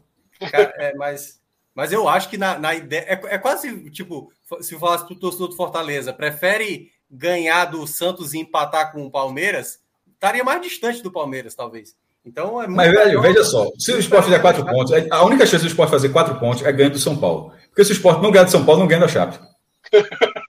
Ou seja, não, não ganha da Chape. Né? Pode empatar, seja, pode empatar com São Paulo. O esporte não vai ganhar da Chape. O esporte não vai ganhar da Chape. O esporte precisa ganhar do São Paulo. Não ganha ganhando do São Paulo, nem perdendo do São Paulo. São Paulo cair, vocês têm chance. São Paulo cair amanhã, vocês têm chance. Então é isso, Fred, parabéns. É exatamente o contrário. Eu estou fechado com o São Paulo, porque eu penso exatamente o contrário. Eu, eu, acho que a única chance que o esporte tem contra o São Paulo é o São Paulo se classificando. É, se passar, eu penso exatamente o oposto que você disse. E tu, Fred, na dividida? É melhor o quê? Eu quero São Paulo o menos titular possível, né? Então acho que se São Paulo então. classificar, ele dá uma respirada e não vem. Não vem porque depois da Copa do Brasil, na outra semana. Ah, é, é bom deixar claro, né? Mudou um pouco até essa dinâmica, né? Porque jogos da Copa do Brasil foram alocados, a gente vai ter a final Mas ainda após a Série A. Mas ainda está mantida. Não, ainda está mantida. A volta Mas, vai ser o que seria o jogo da volta da semifinal, né? A gente vai ter até muitas equipes ficando ali. Eu acho que eu, o campeão da Copa do Brasil vai ser conhecido depois agora, pô. O campeão da Copa do Brasil vai ser depois da Série A. Contra quem? Atlético Paranaense? Não, não é a primeira vez não, viu? Já a teve uma vez. Ano passado. É, pronto. Eu não Esse sei. ano, porra eu não sei, eu não sei se a CBF vai adiar jogos de, dos clubes que foram convocados pelo Tite ou foram convocados para pra, as eliminatórias. Porque o Atlético Paranaense teve o Terans, convocado para o Uruguai. E aí, como é que faz? É só para o Brasil? Porque se for para o Brasil, é só São Paulo, Palmeiras, Flamengo, Atlético Mineiro. Se for para todos os clubes que estão cedendo para as eliminatórias, aí tem jogo adiado. Vai ter jogo, vai ter jogo para caralho, adiado. É, exatamente. Eu acho que a CBS só vai adiar o que for responsabilidade dela. É. é, vamos ver. Mas vamos embora, vamos dar sequência aqui e entrar na Série B do Campeonato Brasileiro. É, série B que, como sempre, Cássio, é, aquele bolo ali, né? A gente tem o Coritiba liderando hoje com 33, o Naldo, como a gente já falou, é, saiu do G4, é, uma sequência aí horrível de, de, de quatro jogos, e o Naldo estava numa liderança, numa gordura gigantesca, e não só perdeu a liderança, perdeu a segunda, perdeu a terceira, saiu do G4. Eu vi o Alvin Rubro tweetando, eu ouvi o Alvin Rubro tweetando a dois pontos do décimo. É o cara foi, o cara é, focou o caos, né? São é. 10 times, velho. O Operário é o décimo com 28 pontos. O Operário é postulante a estar no G4 na próxima rodada. É. É, na isso. décima colocação hoje. É, começando pela liderança que você falou, eu até estou abrindo o blog aqui, porque eu tinha feito uma pré-produção faz, fazendo isso, porque a, o primeiro turno da segunda divisão acaba quinta-feira, né? A gente está gravando aqui, 18 rodada foi é, finalizada, e na terça já começa a 19 e na quinta-feira ela já fechou o primeiro turno, e sem pendência de, de jogos, né? Vai terminar mesmo. Só, só uma, um parênteses aqui. Ô, Fred, vai. Quinta-feira vamos fazer live especial? Vamos. Vamos. É, metade. Não, tem que ter, é metade do primeiro turno. Mas já dá para já tá, já dá para antecipar alguns dados interessantes. O Coritiba, que se manteve na liderança mesmo perdendo, o, o CRB chegou a ser líder por um momento. Ele abriu o placar né, contra o Vitória, estava indo, tava, tava indo a 34, aí cedeu o empate e o Coritiba se manteve na liderança isolada. E agora o Coritiba vai para um jogo em casa, né? É, com a chance de, contra a Ponte Preta, a chance de ganhar o primeiro turno. É, uma, uma, curiosidade sobre o Coritiba: o Coritiba é bicampeão da Série B já nos pontos corridos, em 2007 e 2010. Nesses dois anos, o Coritiba não liderou o primeiro turno. Ele ficou em segundo lugar em, 2006, em 2007 e em terceiro lugar em 2010. É, e uma outra estatística que é muito válida em relação ao primeiro turno: tipo, o primeiro turno, cara sobe, já foram 15 edições da segunda divisão. O que é que é, sempre o primeiro turno é óbvio, porra. O cara, tá, o cara tá chegando na metade na liderança, é óbvio que o cara tá mais perto de subir do que os outros, né? Mas assim, mas aí, e a estatística ela é muito favorável. É, das 15. Esse formato da segunda divisão ele começou em 2006, 20 times e pontos corridos. E, e já foram 15 edições, essa é a 16 nesse formato. Nas 15 anteriores, em 12, o campeão subiu. as únicas três vezes, uma delas foi com o próprio Coritiba, em 2006, o Criciúma em 2007 e o Ceará em 2014. 2014. Ceará foi o campeão do primeiro turno e não subiu, ficou, ficou fora do G4. Se eu não me engano, é... só para complementar, o Ceará tinha a menor diferença de um, de um líder né, na 19 rodada, de um campeão de turno para o quinto colocado. Foi Isso, tem uma, tem, uma, tem uma diferença. Por exemplo, se o Coritiba ganhar esse jogo, vamos supor que ele vença a Ponte Preta, o que é um resultado que confirma a liderança dele sem outro resultado. Ele vai a 36 pontos já é uma liderança menor do que a dos últimos anos, porque nos últimos quatro anos, o campeão do primeiro turno foi também o campeão da Série B. Só para dar, eu fiz esse levantamentozinho rápido aqui. É, em 2017, o América Mineiro fez 36 pontos, o Fortaleza, em 2018, fez 37, o Bragantino fez 38 em 2019, a Chapecoense fez 40 em 2020. Ou seja, na verdade, a campanha do Coritiba seria equiparada do América Mineiro de 2017. Mas nos últimos quatro anos, se já são quatro anos seguidos com o campeão é, do turno levando o título. Então, assim, o Coritiba, esse jogo da Ponte Preta, nas, estatisticamente, pode ficar muito favorável. Já em relação ao Náutico, que vai. que foi o líder da, da segunda até a 16 rodada, o Confiança liderou na primeira rodada, ou foi, não, acho que foi o Brusque, acho que foi o Brusque, foi o foi um dos dois. É, e o Náutico pegou a, a, liderança na segunda e foi até a 16. E agora, na 18, o time já é o sexto. É uma derrocada assim, impressionante e vai fechar com o Cruzeiro. A campanha do Náutico, durante semanas e semanas e semanas, ela era, ela, ela era não só a melhor da história do Náutico, jogando a Série B, como a melhor, como foi durante 14 rodadas, já a melhor da história da Série B. Até a 14 rodada, isso é surreal. Na 14 rodada, o Náutico tinha a melhor campanha da história da Série B até a 14 rodada. E isso com 15, é, contando já esse ano agora, ou seja, em 16 anos no formato, já tendo passado Corinthians, Atlético Mineiro, enfim, outros clubes, que, é, Palmeiras, e até e, e, o Náutico tinha feito um recorde até a 14 rodada. A gente está na 18 e o Náutico já na G4. assim, é um negócio, é uma derrocada, derrocada impressionante. E é, na, nas campanhas do Náutico, o Náutico, essa é a nona vez que o Náutico joga a segunda divisão nesse formato. A campanha do Náutico, que durante muito tempo já foi a melhor, nesse momento o Náutico sai com 30 pontos, ainda vai jogar com o Cruzeiro, né? Nesse momento é a quinta melhor. Na frente, por exemplo, em 2006, já contando 19 jogos, 2006, quando subiu, fez 35. 2011, quando subiu, fez 34. Aí depois vem dois anos, que a gente falou muitas vezes aqui de duas campanhas que eram parecidíssimas. 2015 e 2010, o Náutico tinha excelentes largadas, 32 pontos em 2015 31 pontos em 2010. Aí o que aconteceu com essas quatro derrotas? Essas, é, esse jogo com o Cruzeiro, ele meio que tá, ele pode pavimentar o Náutico, é o seguinte, o Náutico vai ser parecido com 2006 ou 2011, ou ele vai ser parecido justamente porque a gente alertou dois cenários, que eram duas largadas excepcionais. É que essa foi a melhor da história, mas o Náutico não foi a primeira vez que o Náutico largou dessa forma. É, ele tinha sido assim em 2010. 2010 foi para salários atrasados, por exemplo, no retorno. 2015, é, 2015 ele termina em quinto lugar. 2015 acho que faltou bola mesmo. Assim, o time 2016 foi um detalhe, foi o jogo lá contra o Oeste, né, que perdeu aquele acesso na última rodada. Em 2015 ele teve um, um, ele terminou em quinto lugar no turno e terminou em quinto lugar no campeonato. O time não era tão bom. Assim, acho que faltou 2010 era um time excelente, mas que faltou dinheiro no retorno. E 2016 acabou fraquejando no, no último jogo. Esse jogo 2020, esse jogo aí o Náutico pega esse jogo com o Cruzeiro vindo de quatro derrotas para saber exatamente nesse bolo onde é, que, onde é que essa campanha vai ficar. Em caso de vitória, por exemplo, se o Náutico vencer, vencer nesse jogo, é, seria a terceira melhor campanha da história do Náutico. Ela só seria inferior justamente aos dois anos que ele subiu. Ou seja, para ir para subir, para conquistar um terceiro acesso nos pontos corridos, mesmo vencendo o Cruzeiro, agora o Náutico já terá que fazer um retorno melhor do que o que ele fez nas outras duas campanhas. Por causa justamente dessa sequência. Essa sequência que era a melhor da história, fez com que agora o Náutico, mesmo se vencer o Cruzeiro, e não será fácil, o Cruzeiro está muito mal no campeonato, mas não perde a quatro rodadas, três empates e uma vitória. É, ou seja, está tá, tá, tá muito mal, mas está tá estancando ali, pelo menos as derrotas estão estancando. E um jogo que não vai ser fácil, o Náutico com os mesmos, mesmos problemas da outra, da, das, das derrotas, ou seja, peças saindo, falta de reposição.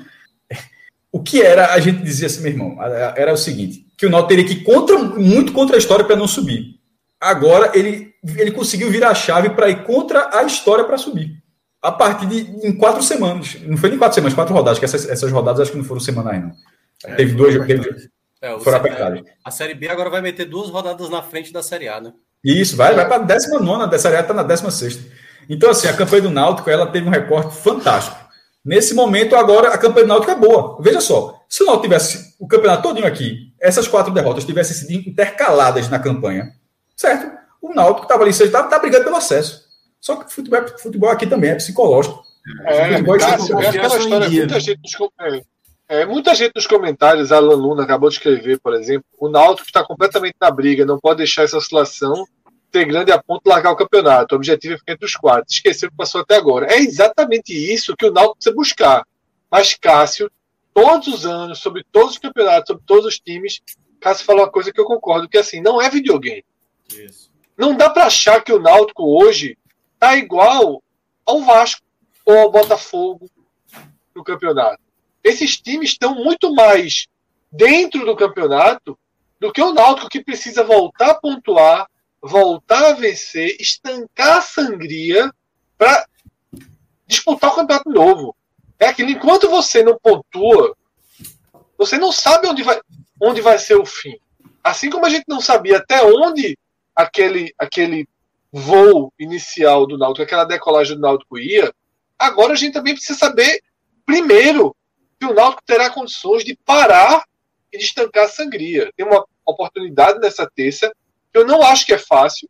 Tá? Eu acho que o Náutico tem problemas e repete problemas nos últimos jogos que não dá para dar uma tranquilidade, como já teve em rodadas passadas.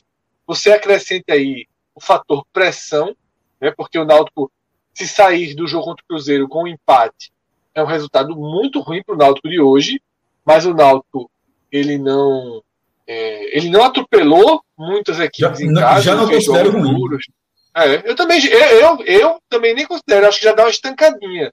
Agora, estancar. a, É, se a ganhar, tabela- dá, mas empatar, estanca. Precisa estancar. a tabela, a tabela do Náutico, que sempre tinha um, um alívio, a tabela do Náutico é uma tabela muito, era muito boa, foi muito boa. E, e- e claro que agora, por retorno, depende das posições. Então, o Náutico sempre trazia assim, um jogo difícil, dois jogos difíceis, aí tinha um bem mais fácil para não pensar. Que era a conta do confiança. Se o Náutico ganha aquele jogo de confiança, o Náutico tinha 33 pontos agora. Tá? O Náutico estava ali, líder, vice-líder, empatado com o Curitiba. A gente não estaria falando tanto de tensão, mas é justamente o jogo de confiança que toma um 4 a 0 em casa e dá um diagnóstico que as coisas não estão bem. Né? E depois você toma 2 a 0 de São Paulo, você toma 2 a 0 do Havaí. Né? Não, não é assim, o Náutico perdeu num detalhe. O Náutico não perdeu jogos num detalhe. Tá? Então é um jogo muito importante para o Náutico.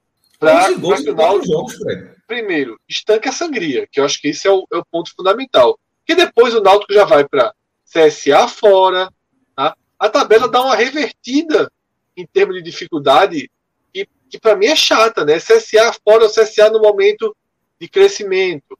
Aí depois, Vitória em casa, que é um clássico, é um clássico, não é um jogo simples. Se não me engano, depois é Guarani fora. Deixa eu conferir aqui. É Guarani em casa. Pronto, aí vai para dois jogos em casa que podem dar o reequilíbrio. Mas, é, para mim, é um momento muito delicado que o Náutico passa agora. O que Alan falou, que eu li aqui, é o que tem que acontecer. É o que tem que acontecer. Só não é fácil. A gente sabe que, que não é fácil. Vai precisar fazer algo que não é a curva normal dos clubes de futebol.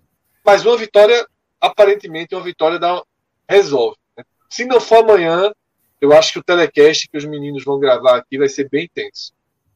Eu acho que estava sem retorno. Ah, tava sem, eu, eu me liguei já. Quando o Fred, o cara fala, ele não para. Ele vai, sem vai indo e não, não para. Ele, ele vai ainda, você espera falar, ele vai voltar. No caso, ele saiu porque ficou sem som, vai voltar. E assim, nessa essa sequência que o Fred estava falando, estava sem retorno, né, Fred? É. Pronto. é. Só que eu estava complementando, acho que tu não escutou quando estava sem retorno, é que nessa Tá. sequência do Náutico da defesa, é, de estancar, por que é que é preciso estancar? Porque o Náutico levou 11 gols nesses quatro jogos, pô. Então, assim, um empate, se, o jogo foi empate, tipo 0x0, 1x1 e tal, você não pode dizer que foi uma tragédia para um time que nos, nos quatro jogos tomou 11 gols, quatro do Lanterna, foi para foi foi Curitiba, tomou três, depois leva dois do Sampaio, dois do Havaí. E aquele segundo Havaí, inclusive, foi o que botou o Náutico em sexto, mas estava em quinto, aquele gol fez o X ali entre Havaí e Náutico. Então, defensivamente, defensivamente o Náutico precisa, precisa de ajustes também no ataque, né? Sofreu, é, sofreu perdas em todos os setores. É, para dizer que a vitória recupera o Náutico, eu acho que é óbvio lulante. Mas nesse caso, depois de uma sequência como essa, eu, eu- o empate eu não acho a pior coisa do mundo, não. Mesmo que eventualmente manter o Náutico fora do G4. por- Justamente pela E tabela que o até, Fred e até que perca mais posições, né? Eu acho que nem, Isso. nem é o. Não, mas, mesmo, mas se perder vai ser a mesma coisa. E, e nessa questão da tabela, Fred, de ficar na briga, por exemplo, o Náutico está em sexto, mas o Náutico tem a pontuação do quarto colocado. Que a gente está tá falando que tem 30 pontos, o quarto colocado tem 30 pontos. Então, assim, ficar um ponto atrás, é, a tabela vai continuar achatada. Mesmo que o Náutico, com empate, ele perca colocações, a distância, ela não vai, ela não vai ela- e ele perca colocações, não significa que ele está fazendo uma distância muito grande em relação à zona de classificação, não. Ao grupo de classificação, não.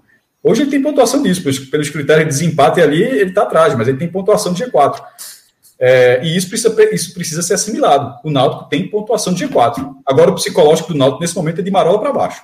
O psicológico do Náutico, nesse momento, está destruído. E isso precisa ser re- refeito. E, e para ser refeito, não, não necessariamente só a vitória refaz isso. É, estancar a quantidade de derrotas, eu acho que, que, que muda. E, sobretudo, porque vai ter um adversário, mesmo que o Cruzeiro venha com desfalques, mas é um time que vai, me- me- me- é, merece maior respeito pelo- por tudo que representa. Né? É natural que seja um jogo, um, que seja um jogo duro. E aí dentro desse... rodada que- Fala, Fred. Que Não, eu- só destacar que é uma rodada que tem jogos importantes dentro do- desse contexto dos, dos 10, né? Você tem Sampaio e Havaí, você tem Guarani e Botafogo, você tem CRB e Operário. Né? Então você tem um- uma movimentação aí. Seis dos dez, né? É, você tem um movimento. Seis dos 10 jogam em, confrontos diretos. Né? É uma rodada. Tem outro- E tem outras portas. O- É Brusque e Goiás. Uma vitória do Brusque aí, porque é aquela questão. A gente tá- trabalhando no cenário, de repente o Náutico não vence. Porque a gente fala, não é precisa ser trabalhar o cenário mais fácil do mundo, não. O cenário mais razoável. Tipo, o Náutico não venceu. Mas é Brusque e Goiás. Se, se o Brusque não perde do Goiás, o Náutico, mesmo com esse tropeço, ele, ele ficaria a uma, a uma rodada do Goiás. A uma rodada de alcançar o Goiás. Sim, sim. O, o, fato de ser a, a Sampaio e Havaí é outra, é outra questão, por exemplo. Esse jogo é melhor empate. Mesmo que os dois. É, enfim, o Náutico está com 30, os dois iriam a 31, mas nenhum desgarraria. Nesse jogo é, é, é, nesse jogo é melhor empate e na dividida eu, eu boto a vitória para o mandante, no viés do Náutico, né? Porque, obviamente, pelo do viés de Sampaio Correia. Porque do viés de Sampaio Correia é ganhar o jogo e terminar o turno no, no, no, G4, que seria algo que, que o Paio não faz há algum tempo, né? Porque ele, ele, tem as arrancadinhas dele, depois ele sai do trilho. E nesse momento, já terminar um, um turno no, no, grupo de acesso, eu acho que o Sampaio começa a olhar assim e diz: Ó, oh, meu irmão, um ano vai, né? o, o, o e a gente tem o CRB, né, para completar. É, é. CRB na segunda colocação, aí parece tá que mais, mais consolidado, né? Nesse momento, nesse momento, nesse recorte atual, né? Recorte já longo, né? Recorte já longo. Não é um. Não, eu digo assim. É, metade da tabela, pô. Mas veja, ah. o que eu estou dizendo é o seguinte: é um recorte atual, porque o Náutico estava num recorte longo também e teve mas aí, João, mas aí, aí, mas aí, Lucas, é, não é, é só. É não são só as quatro derrotas, é aquilo que o João traz. Eu vou até abrir aqui e, e a, o site da UFMG de estatísticas para trazer esse recorte mais. O oh, Sampaio somou 10 dos últimos 12 pontos. É, 10 dos últimos 12. O CRB tem a maior sequência invicta da segunda divisão no momento. O, o, o CRB, eu coloquei até isso como destaque no post, deixa eu ver aqui. É, são acho que quatro em, em, em dois, são seis jogos. Deixa eu dar, deixa eu dar um recorte aqui Tá? São sete jogos, sete jogos sem perder. Sim, o, empate com vitória, desculpa. É, Quatro vitórias e é, três empates. É a maior sequência invicta da Série B no momento. Deixa eu dar um recorte aqui que é bem importante. Últimos dez jogos, tá? Últimos dez jogos. O campeonato tem 18 jogos disputados. Os últimos 10, eu estou falando de mais da metade do campeonato. Quase 60% do campeonato. O CRB é o líder.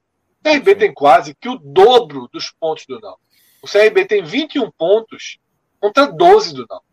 21 a 12 em 10 jogos. Tá? O Náutico é o 13 terceiro nos últimos 10 jogos. É importante citar isso. O problema do Náutico não está só nas quatro últimas rodadas. Vinha demonstrando uma leve queda de rendimento. Contornada, contornável. Agora segue é, porque jogos ele, é porque o Náutico cedeu empate, né? Por exemplo, ele cedeu empate a Vasco e, e CRB no, no último minuto. Foram dois jogos fora de casa. Então, assim, que estão nessa sequência. Mas é, é aquilo que você só sente quando acontece uma derrocada dessa. Porque na campanha do jeito que estava, eram tropeços, mas eram tropeços que. É, um, é muito do que a gente fala com Fortaleza. Fortaleza ia vencer o Santos, perdeu o pênalti. Aí você, pô, meu irmão, você fica frustrado, mas você lembra que na semana passada aconteceu o inverso. O jogo estava empatado e Fortaleza fez um, um, um que, Nesse momento, o Náutico não troca derrota depois. É. Então, mas nesse momento o Náutico não troca a derrota. Mas ali trocava. Tipo, era o Náutico que, que cedeu um empate com o é. Vasco, mas em casa ele responde. Aí ele empata com o CRB, aí, aí ganha fora de casa. Ele respondia. Na hora que ele parou de responder, ele virou um problema. Como, isso vale para qualquer time. Por isso que eu dei o exemplo Fortaleza, porque a lógica que vale Fortaleza vale para o Náutico também. É, o Fortaleza perdeu o clássico, ganha do CRB e ganha do Palmeiras, né? A resposta foi até além do que se esperava, Isso. né? E, mas ainda tem um outro ponto também, que é um clube que já mostrou uma queda antes e que já dava esse sinal para o próprio Náutico, que era o Brusque. O Brusque começou numa balada né, de, de pontos, um ritmo de pontos bem alto, tal qual o Náutico. O Náutico continuou, o Brusque caiu de rendimento, aí venceu um jogo ali, venceu um jogo cá. E quando você olha esses 10 jogos que o Fred mencionou, é a mesma campanha do Brusque. Então, hoje, o Náutico, no, no geral desses 10 jogos, eu até diria que está pior do que o Brusque, né? Porque essa sequência de quatro derrotas, uma delas contra o Confiança, que é a, a pior equipe que hoje joga a Série B, Confiança de, deixando escapar, perdendo o jogo, tomando muitos gols. O Náutico não fez um gol sequer e ainda tomou quatro gols. Eu acho que talvez essa, essa derrota foi quase como uma bomba, de fato, ter assim abalado totalmente a equipe a ponto Verdade. da resposta não estar tá aparecendo jogos e que vai bem, como foi o jogo contra o Sampaio Correia, chance de vencer e aí vai Perfeito. lá toma o gol o da virada. É, o confiança nesse recorte de 10 jogos tem 5 pontos, 3 contra o É. Ou seja, ele somou dois pontos em nove jogos. E João acertou. nove. O cavalo do cão aconteceu depois. João, É. João foi preciso. Não, A acertou. cartada dele era pra ter isso. E a, não, a gente foi, ganhou. Foi, ganhou. A gente foi, foi no Remo. Foi Remo? Acho que foi Remo. CSA, Remo, acho que foi Remo. Foi, CSA. mas ganhou. CSA. E tem que começar a apostar em JP, viu? JP Não, tá- foi o CSA, agora que a gente é Remo, amanhã que é também é Remo. Mais tarde. É isso. É, e aí, Fred, e a gente tem descendo aí na tabela um Vitória completamente entregue, né? Assim, vários e vários problemas que, que inacreditáveis e um Vitória que não vence os cinco jogos na Série B. É, se você botar os jogos da Copa do Brasil, são mais jogos aí nessa, nessa conta. Mas um Vitória com seus 15 pontos é, na Série B e numa situação bem complicada, né? Bem complicada porque não, não mostra poder de reação. Você não, não- claro que que serve lá para cima, ah, tem muita coisa para acontecer, tem muita coisa para acontecer. Pode acontecer uma, uma, uma virada de maré aí, mas assim não é o que você não é o que você enxerga para frente quando você visualiza o Vitória, né? É. E assim, uma coisa muito chata. Mas não, né? Assim, a gente passaria aqui uma hora de live agora. Uma hora de live. O Vitória, ele cai rebaixado junto com o esporte, numa situação financeira melhor que a do esporte. né? E a gente tá vendo o Vitória aí, né, um desenho de Série C. Tá? Uma crise política, assim, violentíssima, né? Por conta de uma única pessoa, um presidente e o desespero levou o Vitória a escolher. A gente aprende hoje em dia que o desespero no futebol não é retomar práticas antigas, valorizar dinossauros no futebol é, é muito arriscado. tá? E aí isso vale para e aí não é idade, tá? não é idade, é realmente postura. Quando a gente chama Paulo Carneiro de um dinossauro, nós não estamos falando da idade de Paulo Carneiro. Lógico, quantos dirigentes né, com idade até mais ma- superior a de Paulo Carneiro são, são né, moderni- se modernizaram, estão aí dando contribuição importantíssima né, para os seus clubes ou para o futebol como. Mas o Vitória é o retrato, é o retrato absoluto do retrocesso, tá? E hoje está numa situação muito difícil porque é um clube em colapso, é um clube perdendo jogadores, é um clube sem comando dentro de campo, sem treinador, tem 15 pontos e tem um cenário de alvos muito ruim. Muito ruim. Porque acima da zona de rebaixamento está o Cruzeiro. E não queira, não queira, é o Cruzeiro. Queira, não queira, é o Cruzeiro. Sempre vai ter uma carta mais na manga, tá? É, eu não queria, eu não queria ser um clube de Série B. É como se você tivesse na Série A e o seu principal perseguidor dissesse assim, a minha esperança número um é o Grêmio. Eu não queria estar nessa situação. É um pouco da relação do Cruzeiro aí na B. Acima do Cruzeiro está o Vila Nova, que não é desastroso. Que não é desastroso. E daí para frente, Ó, lembrando que é o próximo jogo, viu, Fred? É o, é o É, último jogo. É o último jogo que termina o campeonato. Só pra É. É, verdade. E se o Vila Nova ganha, Mion, se o. Vila Nova ganha e abre se- seis pontos, Que na, que na prática é sete, porque o número de vitórias do Vila Nova Isso. na É. frente, entendeu? beleza. Ou seja, a gente tem Cruzeiro e Vila, e, e Vila Nova como alvos. Daí pra cima, eu acho que não dá pra chegar, porque a Ponte Preta nunca teve elenco pra estar lá embaixo. A Ponte Preta é um time em recuperação lógica. É uma recuperação lógica da Ponte Preta, tá? Não existe a Ponte Preta ter largado tão mal no campeonato. Não é uma recuperação espetacular, mas nos últimos cinco jogos perdeu um, ganhou três. Entrou no campeonato. Eu acho muito mais lógico que a Ponte Preta tenha um ritmo mais próximo dos últimos cinco jogos, dos últimos dez jogos, do que daquele começo, tá? Então, o Remo também está em boa evolução. Ou seja, o cenário do Vitória é preocupante porque faltam alvos acessíveis. Tá? É quase que um, tem quase que um, um pentagonal aí em que a gente tem que deixar o Cruzeiro, então é quase que um hexagonal. Acho muito difícil que Brasil e Confiança tenham força para escapar. Tá? Mas assim, a situação do Vitória é ruim. 80% por ele, 80% pelo próprio Vitória, mas o 20% do desenho do campeonato é chatíssimo. Chatíssimo. E aí tem um, um outro porém também na Série B, que é o seguinte: é, podemos perder dois nordestinos né, na Série B. E nem sabemos quantos é, nordestinos irão para os quadrangulares, né? A gente está vendo ali Volta Redonda, Manaus, e, e aí podemos perder mais clubes nordestinos nessa troca aí de B com C, né? A gente, hoje a gente tem o quê? 10, é isso? São 10 equipes no total, a gente tem 4 na, na A e 6 na B, né? Isso. E aí a gente pode reduzir mais uma vez, né? A, a, 4, 6, 6. É, 4, 6, 6. E a gente tem, assim, duas quedas iminentes da C para D, né? Ali Altos, Floresta, é, é, Jacu, é, é Jacu, Jacuipense, né? É, e ainda uh, o próprio Santa Cruz, então dois nordestinos com alta chance de cair da C para D. E eu diria que eu diria que dois nordestinos vão cair. O primeiro não nordestino tem 18 pontos, pô. É. No, no, é no, são seis, que é, que é o Volta Redonda. Volta Redonda 18, Tom Benz 18, Manaus 18, vai ser 19. Tem uma ruptura. É. Tem, 8 pontos de diferença, é, tipo, Infelizmente, a tendência, salvo um, é. oito pontos de diferença, sal, é, faltando é, dois, seis rodadas. São dois, dois rebaixados do Nordeste. São dois rebaixados do Nordeste. É por isso que na Série B, pelo menos, salvar um aí vai ter que ser fundamental, né? E o Vitória, entre ele e o Confiança, é aquele que a gente poderia apostar mais, mas é, tá fazendo muito pouco ponto e uma vitória recente. A, a última vitória foi contra o próprio Confiança, né? A vitória do, do, do, do Vitória foi contra o Confiança. Ô, Minhoca, e até entrando na Série C, né? Fazendo essa. O Vitória está com um pé em cada um, então acabou sendo uma é. transição. É... é o gancho. A gente tem o Botafogo, né? Bem, mas não é a gente não olha assim para o Botafogo e diz é uma perspectiva de acesso, né? Então esse cenário que você falou, ele, ele realmente pode ser um cenário de, de redução de participação do Nordeste no todo, né? A gente tem até uma esperança de aumentar a fatia da Série A. Eu arrisco até dizer que pelo desenho que está ali, se Esporte e Bahia se salvarem, eu acho que a gente tem boa chance de ir para cima.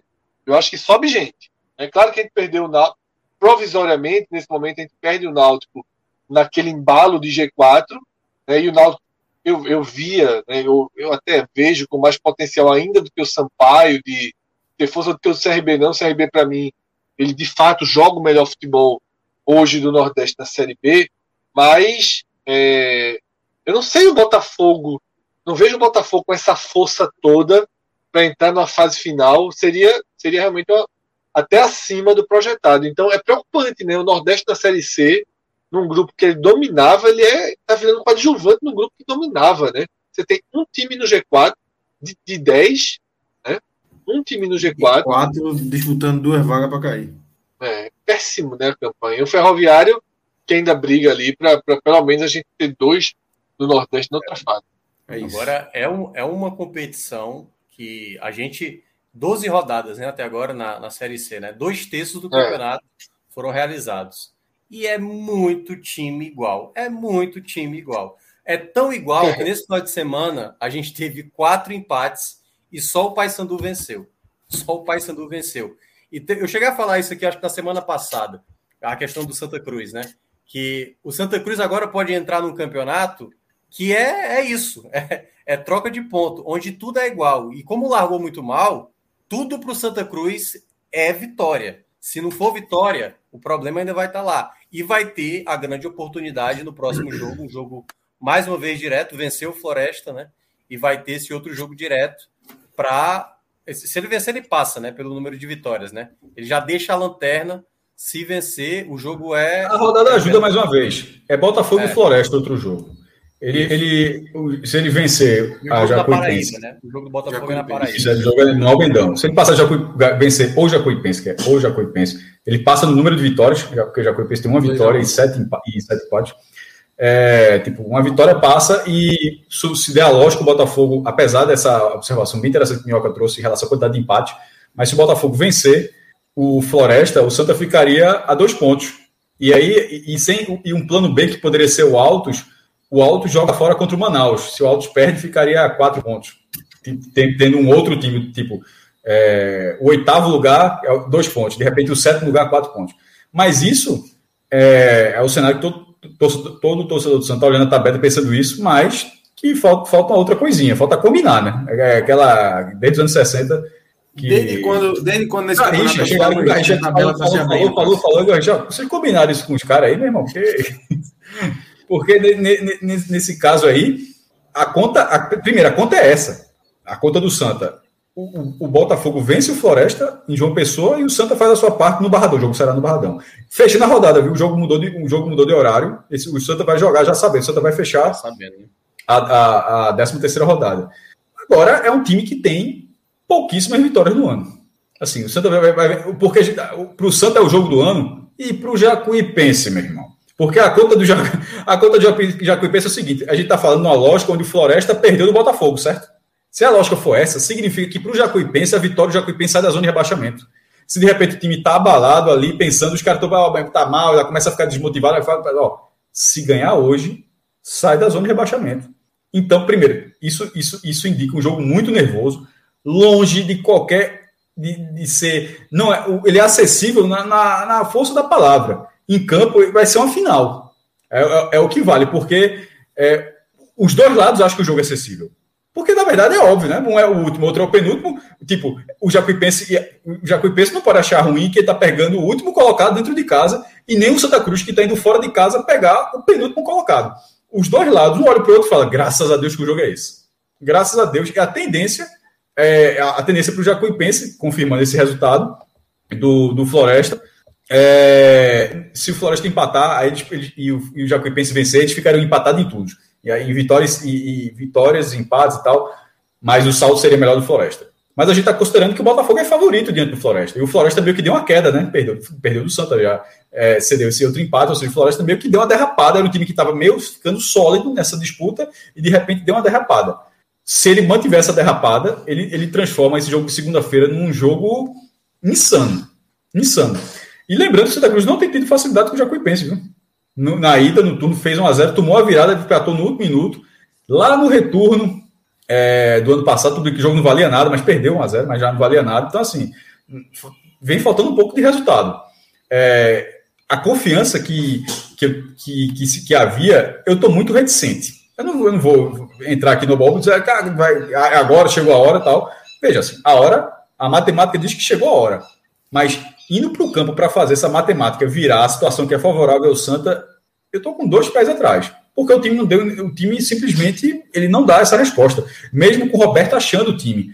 Santa e Ferroviário, o Ferroviário não ganhou o jogo, meu amigo. Porque a- a- os três contra-ataques do Ferroviário, aos 35, 39 e 45, são assim inacreditáveis. Re- Foi o que eu disse na live ontem. É inacreditável que das três chances, as três melhores chances do jogo foram essas chances e que nenhuma delas tenha sido convertido em gol. No final das contas, eu acho que o empate ficou de bom tamanho para o Santa. O Santa não saiu, não ficar lamentando, pô, perdeu uma chance agora. A rodada ajudou, porque a rodada ajudou. E acabou, no final das contas, permanecendo a diferença de cinco pontos. Mas pelo que foi o jogo, Santa Cruz e Ferroviário, o empate acabou ficando de bom tamanho. O Santa não fez para ser muito diferente disso. Então, esse jogo com o Jacuipense vai para a final, mas sem. sem a, a, a chave, para mim, ainda não virou. Eu, acho que o Santa, ele tá, ele, pelo menos, ele se inseriu na disputa, porque ele não estava. Não estava. O time que perde cinco jogos seguidos não tá- ele não estava na disputa. Ele, pelo menos, se inseriu na disputa. Agora, o jogo é muito franco. Tipo, qual é- na- se fosse na odd aqui, não bota, eu não botaria dinheiro nesse jogo nunca. Já que pensa daqui, eu não botaria dinheiro nesse jogo nunca, nunca. É completamente imprevisível. Aliás, o, o Santa Cruz, para chegar naquela conta de permanência, né? Ele, ele precisa, ele já conseguiu um dos resultados, né? Vencer o Floresta. Mas tem que vencer a Jacuipense, tem que vencer o Altos, porque são os duelos diretos, né? Não, é sem dúvida. Lucas acabou de perguntar ao Lucas Guerra aqui. Se não vencer a Jacuipense, vocês consideram rebaixado? Não, não considero. Eu considerava ver o rebaixado antes do jogo. Mas vai, vai continuar assim, naquele, naquela pisada de. Se, se apegando ali ao, ao mínimo. É. É por isso que é o final. O- é- é- mas o, o que o Cássio falou, por exemplo, a, o- a derrota que poderia ter acontecido contra o, o Ferroviário, esse empate pode ser talvez o ponto que necessita. Eu considero, viu, Cássio? Eu É. considero. Pois é. O eu quê? acho que Se perder da jogo, eu considero rebaixado. Eu considero rebaixado? Ah, não, não. Ele falou se não ganhar. Pode ser empate. pô. Não. Eu falei de. Não, não, se não, se- se, ah, se se não, não vencer. ganhar. É, se não vencer a frase. Ah, né? Se não, perder. se for empate, eu não considero, não. Porque achar que o Porque se- é. Não, porque se for empate, o Santa pode, a tendência é que o Santa fique a quatro pontos, porque se o Floresta perder É. e o jogo foi Não, empate, o e, e Santa a na verdade, Jacuipense segue, e a Jacuipense segue, tipo, Não, um obstáculo obrigatório a ultrapassar. não, e nesse é que se a cenário, Jacuipense ganha o jogo. tiraria a diferença, Fred. Nesse É, cenário. Então, mas. E a Jacuipense continuaria totalmente sendo, como eu falei, um obstáculo obrigatório de ultrapassar. Isso. Mas se a Jacuipense abrir cinco pontos, aí. Não, se for derrota, é É, difícil. Se for empate, Seis pontos, eu falei cinco, não, mas seriam seis pontos a Jacuipense abrindo. Aí é. Aí a gente só não estaria cravando porque se chama Santa Cruz e, e tem torcida e a gente fica com medo. Porque assim, a Jacuipense botando seis pontos. ah, é, Faltando cinco jogos, né? é, Faltando, é cinco, cinco jogos, né? cinco Não, jogos. é, é Isso, 13, é isso. 18. É. É cinco jogos. Tá Tá no mudo, Cássio. silencioso, Cássio. tô falando aqui. Terceira vez pedir É. música. Cinco, terceira, acho que foi a terceira vez já. É, cinco jogos depois desse jogo, na verdade, né? Sim. Cinco jogos. Cinco, isso. Considerando que ele É. Se ficar seis pontos, se ficar seis pontos, né? É, Enfim, então, elencando, elencando para não ter ficado muito complicado. Se, o melhor cenário, vencer. Se vencer, pelo amor de Deus. Se vencer e, e, e o Floresta perder, ficou a dois pontos, aí é, tá muito na briga. É. Não tem. Aí, não- Aí é não- 100%. É. Aí Aí é vira 100%. até favorito para escapar. Prepara a É, piscina. e, e- e nesse piscina caso, e a gente está considerando um cenário onde a Flo- onde o Floresta pelo menos não ganhou do Botafogo, né? Porque se ganhar do Botafogo aí arruma uma confusão grande. Não, aí se ganha do Botafogo e o Santos empata, aí também. Aí, aí, aí fica muito. também, O outro time é o Alto, tem 14. É. Aí para o segundo cenário, é o Floresta, o Floresta perdendo o Botafogo. O Santa empatando, a diferença que hoje é 5, viraria 4 pontos. Eu acho que está na briga, mas seriam 4 quatro, quatro pontos em, em cinco rodadas. Significa, eu sempre faço da seguinte forma: são três rodadas só, porque duas rodadas você precisa sair. É. É, é muito chato, pô. Você ter cinco rodadas, das quais duas você não pode contar, porque duas você precisa respirar. Então, é, assim, você tá ali na briga, mas ao mesmo tempo você tá difícil. E se perder, aí a conta. Tem, tem algo ainda ne- nessa, nesse grupo A da Série C que é o seguinte: tá todo mundo muito embolado. E eu não sei se alguém vai desgarrar nesses seis jogos finais, né? Se vai ter uma sequência de vitórias. Se ficar nesse embolo aí, é antepenúltima rodada, penúltima rodada, última rodada, todo mundo no desespero. Porque aí, o Ferroviário, que está em sexto hoje, ele está a dois pontos do Botafogo, que é o líder, entendeu? Você imagina aí, pega, pega o que seria essa última rodada, a última rodada, a próxima rodada como última rodada. Vai acabar agora na 13 terceira rodada. Então, o Santa Cruz tem que vencer, tem que secar o Floresta. Imagina a loucura que ia ser. Se isso fosse desenhando até a rodada final, a gente tem tudo para acontecer algo parecido, que foi naquele ano que o Santa Cruz até subiu, né? Naquela, a 2013, né? Tinha 11 equipes, e aí o, o Brasiliense que estava passando foi rebaixado, o Fortaleza estava em primeiro, nem passou de, de do, do, ali no G4. Então, assim, se não tiver ninguém se desgarrando, podemos ver aí jogo em cima de jogo, todo lance, todo gol se torna praticamente uma final de campeonato. É isso. Então, galera, vamos embora, né? Vamos liberar Fred Figueiredo, né? Como tá, de, tá aniversariando aí. Vamos aí. dormir, né? Dormir. É, vai comer bola. E sem a música, né? por favor. Música Sem a chata. música, né? Minhoca, Minhoca saiu na hora da Chata, música. chata, não chata, curtiu, chata, não. chata. Gosto dessas alegrias aí, não. Eu É não chato. gosto dessas alegrias aí. Cara, que Que frase. Parecia aquelas coisas de, de cara que é aqueles brinquedos assassinos, sei lá. Não, chato pra cacete. Aí, tem trauma. Vamos sair na É, hora. total. pô. Mas vamos embora, vamos embora. Fred, valeu, parabéns de novo. Valeu. Cássio. Valeu, Minhoca, Rodrigão. 42, é tempo. viu? Aí, Arthur Volpe. Estamos É, em live ainda, rapaz. Essa turma tem muito Melbourne, live. Melbourne. Vamos estar em Melbourne. É? É, Melbourne. tem É mais, qualidade. É a turma da madrugada, a turma que acordou. É, André Gene já falou aí também. A turma tá acordando e vindo. Cássio tá no mudo de novo, Cássio. É. Porra, larguei, irmão. Vou deixar essa porra sem muda aqui, tá? Quarta vez hoje, porra. Porra, foi, é vezes, fantástico, fácil. Porra, foi foda, viu? Ah, Eu tava- eu tava dizendo que tá, o cara, os caras estão na hora do almoço lá, porra. É, Já estão acordando, pô. Bora É, embora. sobrenome vou, porque gosta tá de minhoca, besteira JP aí, falou aí. Vamos embora, então. Valeu, galera. Lembrando que tem mais live aí na, nessa terça-feira. Quarta, quinta, sexta, sábado, domingo, segunda, terça, quarta, quinta, todo dia. Todo dia a gente tá aqui. Não, terça é com o João. Virado. João, João, meu irmão. É, terça é João. é. João, João, João e seu. João, Eu acho que eu tô aqui, eu tô não. João. Eu Eu não fiz ainda não, jovem. Tá tudo em Não aberto. Quer? não. Eu tô, Quer tá dentro, é. Veja só, tá, pô, é óbvio que tá. É óbvio. tá. Não, amanhã é. Os. E, de, e dependendo, e né? dependendo do resultado, isso aqui fica com quatro pessoas, meu irmão. Dependendo do resultado, chega muita gente. A turma chega, turma chega. É. Mas vamos embora. Mas, mas- mas sendo justo, sendo justo, é nas boas e nas más. Ver o fumo do Havaí, assistir a live. Tava cheio de gente também aqui. Ah, meu. Dissecaram. Três, né? E é quantos? Três, pô. Três, né? Três. Arrumaram Camila ali de última hora, né? Não, disse, Três. meu irmão, eu vi live, a turma Três. dissecou, Três, dissecou. né? Ju, e teve uma, Ju, meu irmão, foi muito bom. Eu, falo assim, ó, eu sou apresentador, mas vou falar, deixa eu falar assim, eu sou apresentador, mas vou falar também, eu vou